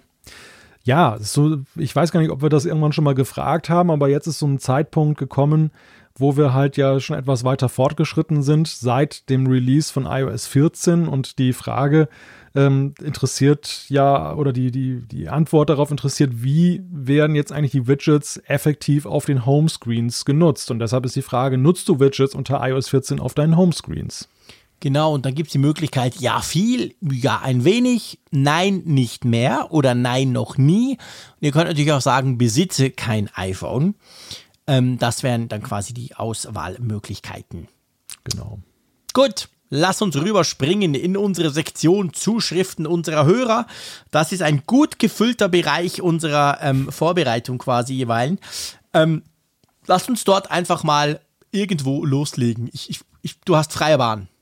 Ich habe freie Bahn. Dann nehme ich mal den Heiko, wenn es recht ist. Ja, klar. Heiko nimmt nämlich Bezug auf eine Frage, die wir gestellt haben, auch hier in der mhm. Feedback-Sektion. Er schreibt, in der Folge 258 habt ihr eine Zuschrift von Philipp vorgelesen. Hier ging es um die Fotos-App auf dem Mac. Und ähm, ich, er musste dann feststellen, dass er das gleiche Problem hat, das Philipp geschildert hat. Die Porträtbilder, die mit dem iPhone 12 Mini seiner Frau oder seinem 12 Pro gemacht sind, da ist es so, dass wenn er dann die Bilder öffnet, ist es kein Problem, aber sobald er sie in der Fotos-App auf dem Mac bearbeitet, dann stellt Heiko fest und dann auf automatisch verbessern klickt zum Beispiel, dann verabschiedet sich Fotos und stürzt ab. Und da schreibt er auch, das ist sehr nervig, ich muss dann halt das Foto auf dem iPad Pro 2020 weiter bearbeiten, ähm, was dann augenscheinlich ohne Probleme geht. Also anknüpfend an die Zuschrift also von Philipp, das Problem scheint dann noch bei mehr Nutzern zu bestehen mit der Fotos-App. Ja, absolut. Wir haben es ja nicht nachvollziehen können, als wir das damals vor, vorgestellt haben oder über diese äh, Zuschrift gesprochen haben. Ich weiß gar nicht mehr, hatte er auch Big Sur drauf? Und das ist mir dann irgendwie später aufgefallen. Ja, ich gehe natürlich selbstverständlich von Big Sur auf, weil ich auf all meinen Macs macOS Big Sur drauf habe. Ähm, aber ich glaube, er hatte das auch. Ich, ich bin jetzt hm. gerade nicht mehr ganz so sicher, aber ähm, das wäre noch so ein Punkt gewesen. Aber ja, wir haben es nach wie vor, gell? Wir, wir haben das Problem glücklicherweise nach wie vor nicht. Also bei uns funktioniert das, ohne dass die Fotos-App sich gleich verabschiedet. Aber man muss ja auch sagen, wir warten ja eigentlich auch noch auf ein Mac OS Big Sur Update. Also mhm. jetzt haben wir iOS 14.4 und alle anderen gekriegt. Dann ist normalerweise so, dass eigentlich dann plus minus ein paar Tage später ja auch Big Sur kommt und da wäre es dann die Version 11.2, die kommen könnte und theoretisch wäre es ja möglich, dass die sowas zum Beispiel fixt. Denkbar, ja. Wobei ich muss sagen, also bei der Fotos-App hatte ich tatsächlich in den Jahren auch zuweilen immer mal so Abstürze, mhm. wenn ich dann in den Bearbeitungsmodus ja. gegangen bin. Ich stellte auch manchmal fest, dass der Mac dann so mer merkwürdig am Schnaufen war, dass er dann ohne ersichtlichen Grund sich dann da sozusagen hochgefahren hat. Ähm, vielleicht hat es auch was damit zu tun, dass dann irgendwie so ein Prozess entstanden ist, der die App dann zum Absturz gebracht hat, weil er in eine Schleife gelang, gelangt ist oder so. Keine Ahnung. Also auf jeden Fall scheint es schon irgendwo so ein Bug zu sein und da können wir dann natürlich nur hoffen, dass wir dann irgendwann ein Bugfix sehen in einem Update. Ja. Dann noch zu der Frage, die Heiko dann wiederum gestellt hat. Also er macht gleich, gibt sozusagen den Staffelstab weiter äh, mit der nächsten Frage an die Hörerschaft. Mhm. Er schreibt, dann kommt aber jetzt noch die Frage zu den iPhones, äh, eine Frage zu den iPhones. Wie oben beschrieben haben wir die beiden 12er iPhones, dabei ist folgendes aufgefallen. Da ich das Pro noch nicht lange habe, konnte meist nur Bilder im Schnee machen und mit den Bildern meiner Frau vergleichen und dabei fällt auf, dass der Schnee auf den Bildern des iPhone 12 Pro nicht so weiß aussieht wie auf dem iPhone Mini. Kann das jemand bestätigen oder habt ihr sowas festgestellt? Es wäre natürlich jetzt interessant herauszufinden, ob das eine Bildschirmeinstellungssache ist. Also weißt du, mhm. ähm, das könnte ja auch sein, also dass du halt den Bildschirm anders eingestellt hast ähm, mit den Möglichkeiten, die man da ja hat. Oder ob wirklich das Bild, wenn du es zum Beispiel auch auf Mac anschaust und dort nebeneinander auf dem gleichen Screen öffnest, ob es da dann anders ist. Ähm, ich muss jetzt sagen, ich habe das iPhone 12 Mini ja auch getestet und ich habe die Pros ja auch. Aber ich habe jetzt echt noch keinen Schnee-Direktvergleich gemacht, weil Schnee ist natürlich weißabgleichtechnisch gar nicht so einfach, das muss man auch sagen. Das ist gar nicht so simpel, so ein Foto zu machen, dass es eben genau gleich aussieht ich weiß nicht, ist dir sowas schon mal aufgefallen, wenn du Wasser fotografierst oder so? Keine Ahnung. Ich wollte gerade sagen, der Schneebenchmark ist bei mir aktuell ja, nicht möglich. Logisch, darum frage ich dich das ja auch nicht. Ich meine, ich wäre jetzt prädestiniert gewesen die letzten paar Tage dafür. Ja. Hätte mal beide in den Schnee halten müssen, aber wie gesagt, morgen ist der Schnee weg. Ähm, aber eben, also helle Flächen, letztendlich ist ja das der Punkt. Du kannst ja auch zu Hause mhm. fotografieren an eine weiße Wand, da könnte man es auch wahrscheinlich nachvollziehen. Ich tippe mal so ein bisschen auf den Weißabgleich, aber ja. ich muss sagen, ich habe keine Ahnung. Wüsste ich jetzt auch nicht, man müsste wahrscheinlich auch noch genauer wissen, jetzt mit welcher Linse das gemacht wurde ja. und ähm, Stimmt, dass, genau. dass man da so einen Vergleich machen kann. Ja, also schwer zu sagen. Zumindest ist mir noch nicht aufgefallen, dass es jetzt erkennbare Probleme mit dem Weißabgleich gab, dass, es, dass die Farben nee. jetzt völlig verfälscht waren oder irgendetwas dergleichen. Ist mir auch nicht aufgefallen, ja. als ich diese Woche das iPhone 12 Mini ja, ja komplett hatte und ich habe viele Dinge fotografiert, wo wir immer wieder hingehen, irgendwie am Thuner See oder so zum Beispiel und die fotografiere ich aber auch mit anderen Handys oder eben mit dem Pro. Da ist mir jetzt nie aufgefallen, dass daran was anders sein könnte. Aber ja, spannend, also überlegt euch das mal, vielleicht ist euch sowas schon mal aufgefallen, wenn ihr so zwei Geräte eben direkt vergleichen könnt, so ein Pro und ein Mini zum Beispiel, ähm, könnt ihr uns ja gerne schreiben, da würden wir dann darauf zurückkommen. Apropos darauf zurückkommen, ich würde noch vorschlagen, wir nehmen noch den Stefan rein, oder? Obwohl wir den ja schon hatten. Ein Follow-up sozusagen. Genau, das ist der mit der frechen Frau. Ihr erinnert euch vielleicht dran, ähm, es ging um den HomePod und es ging um AirPod, äh, Airplay, sorry.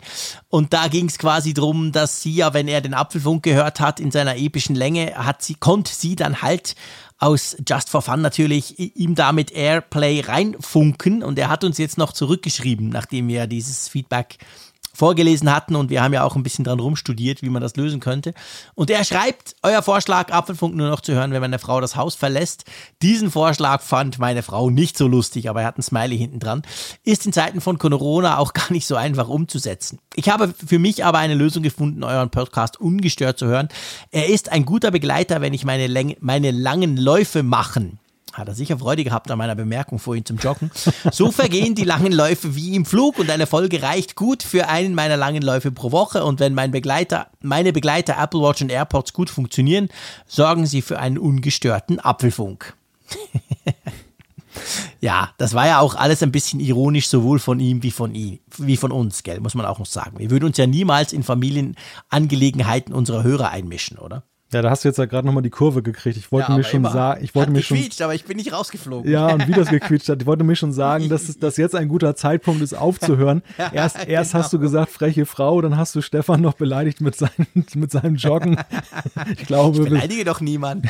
Die können im Gegenteil, die denken dann, Mensch, was ist das für ein Affe in Bern? So eine faule Nuss, das gibt's ja gar nicht.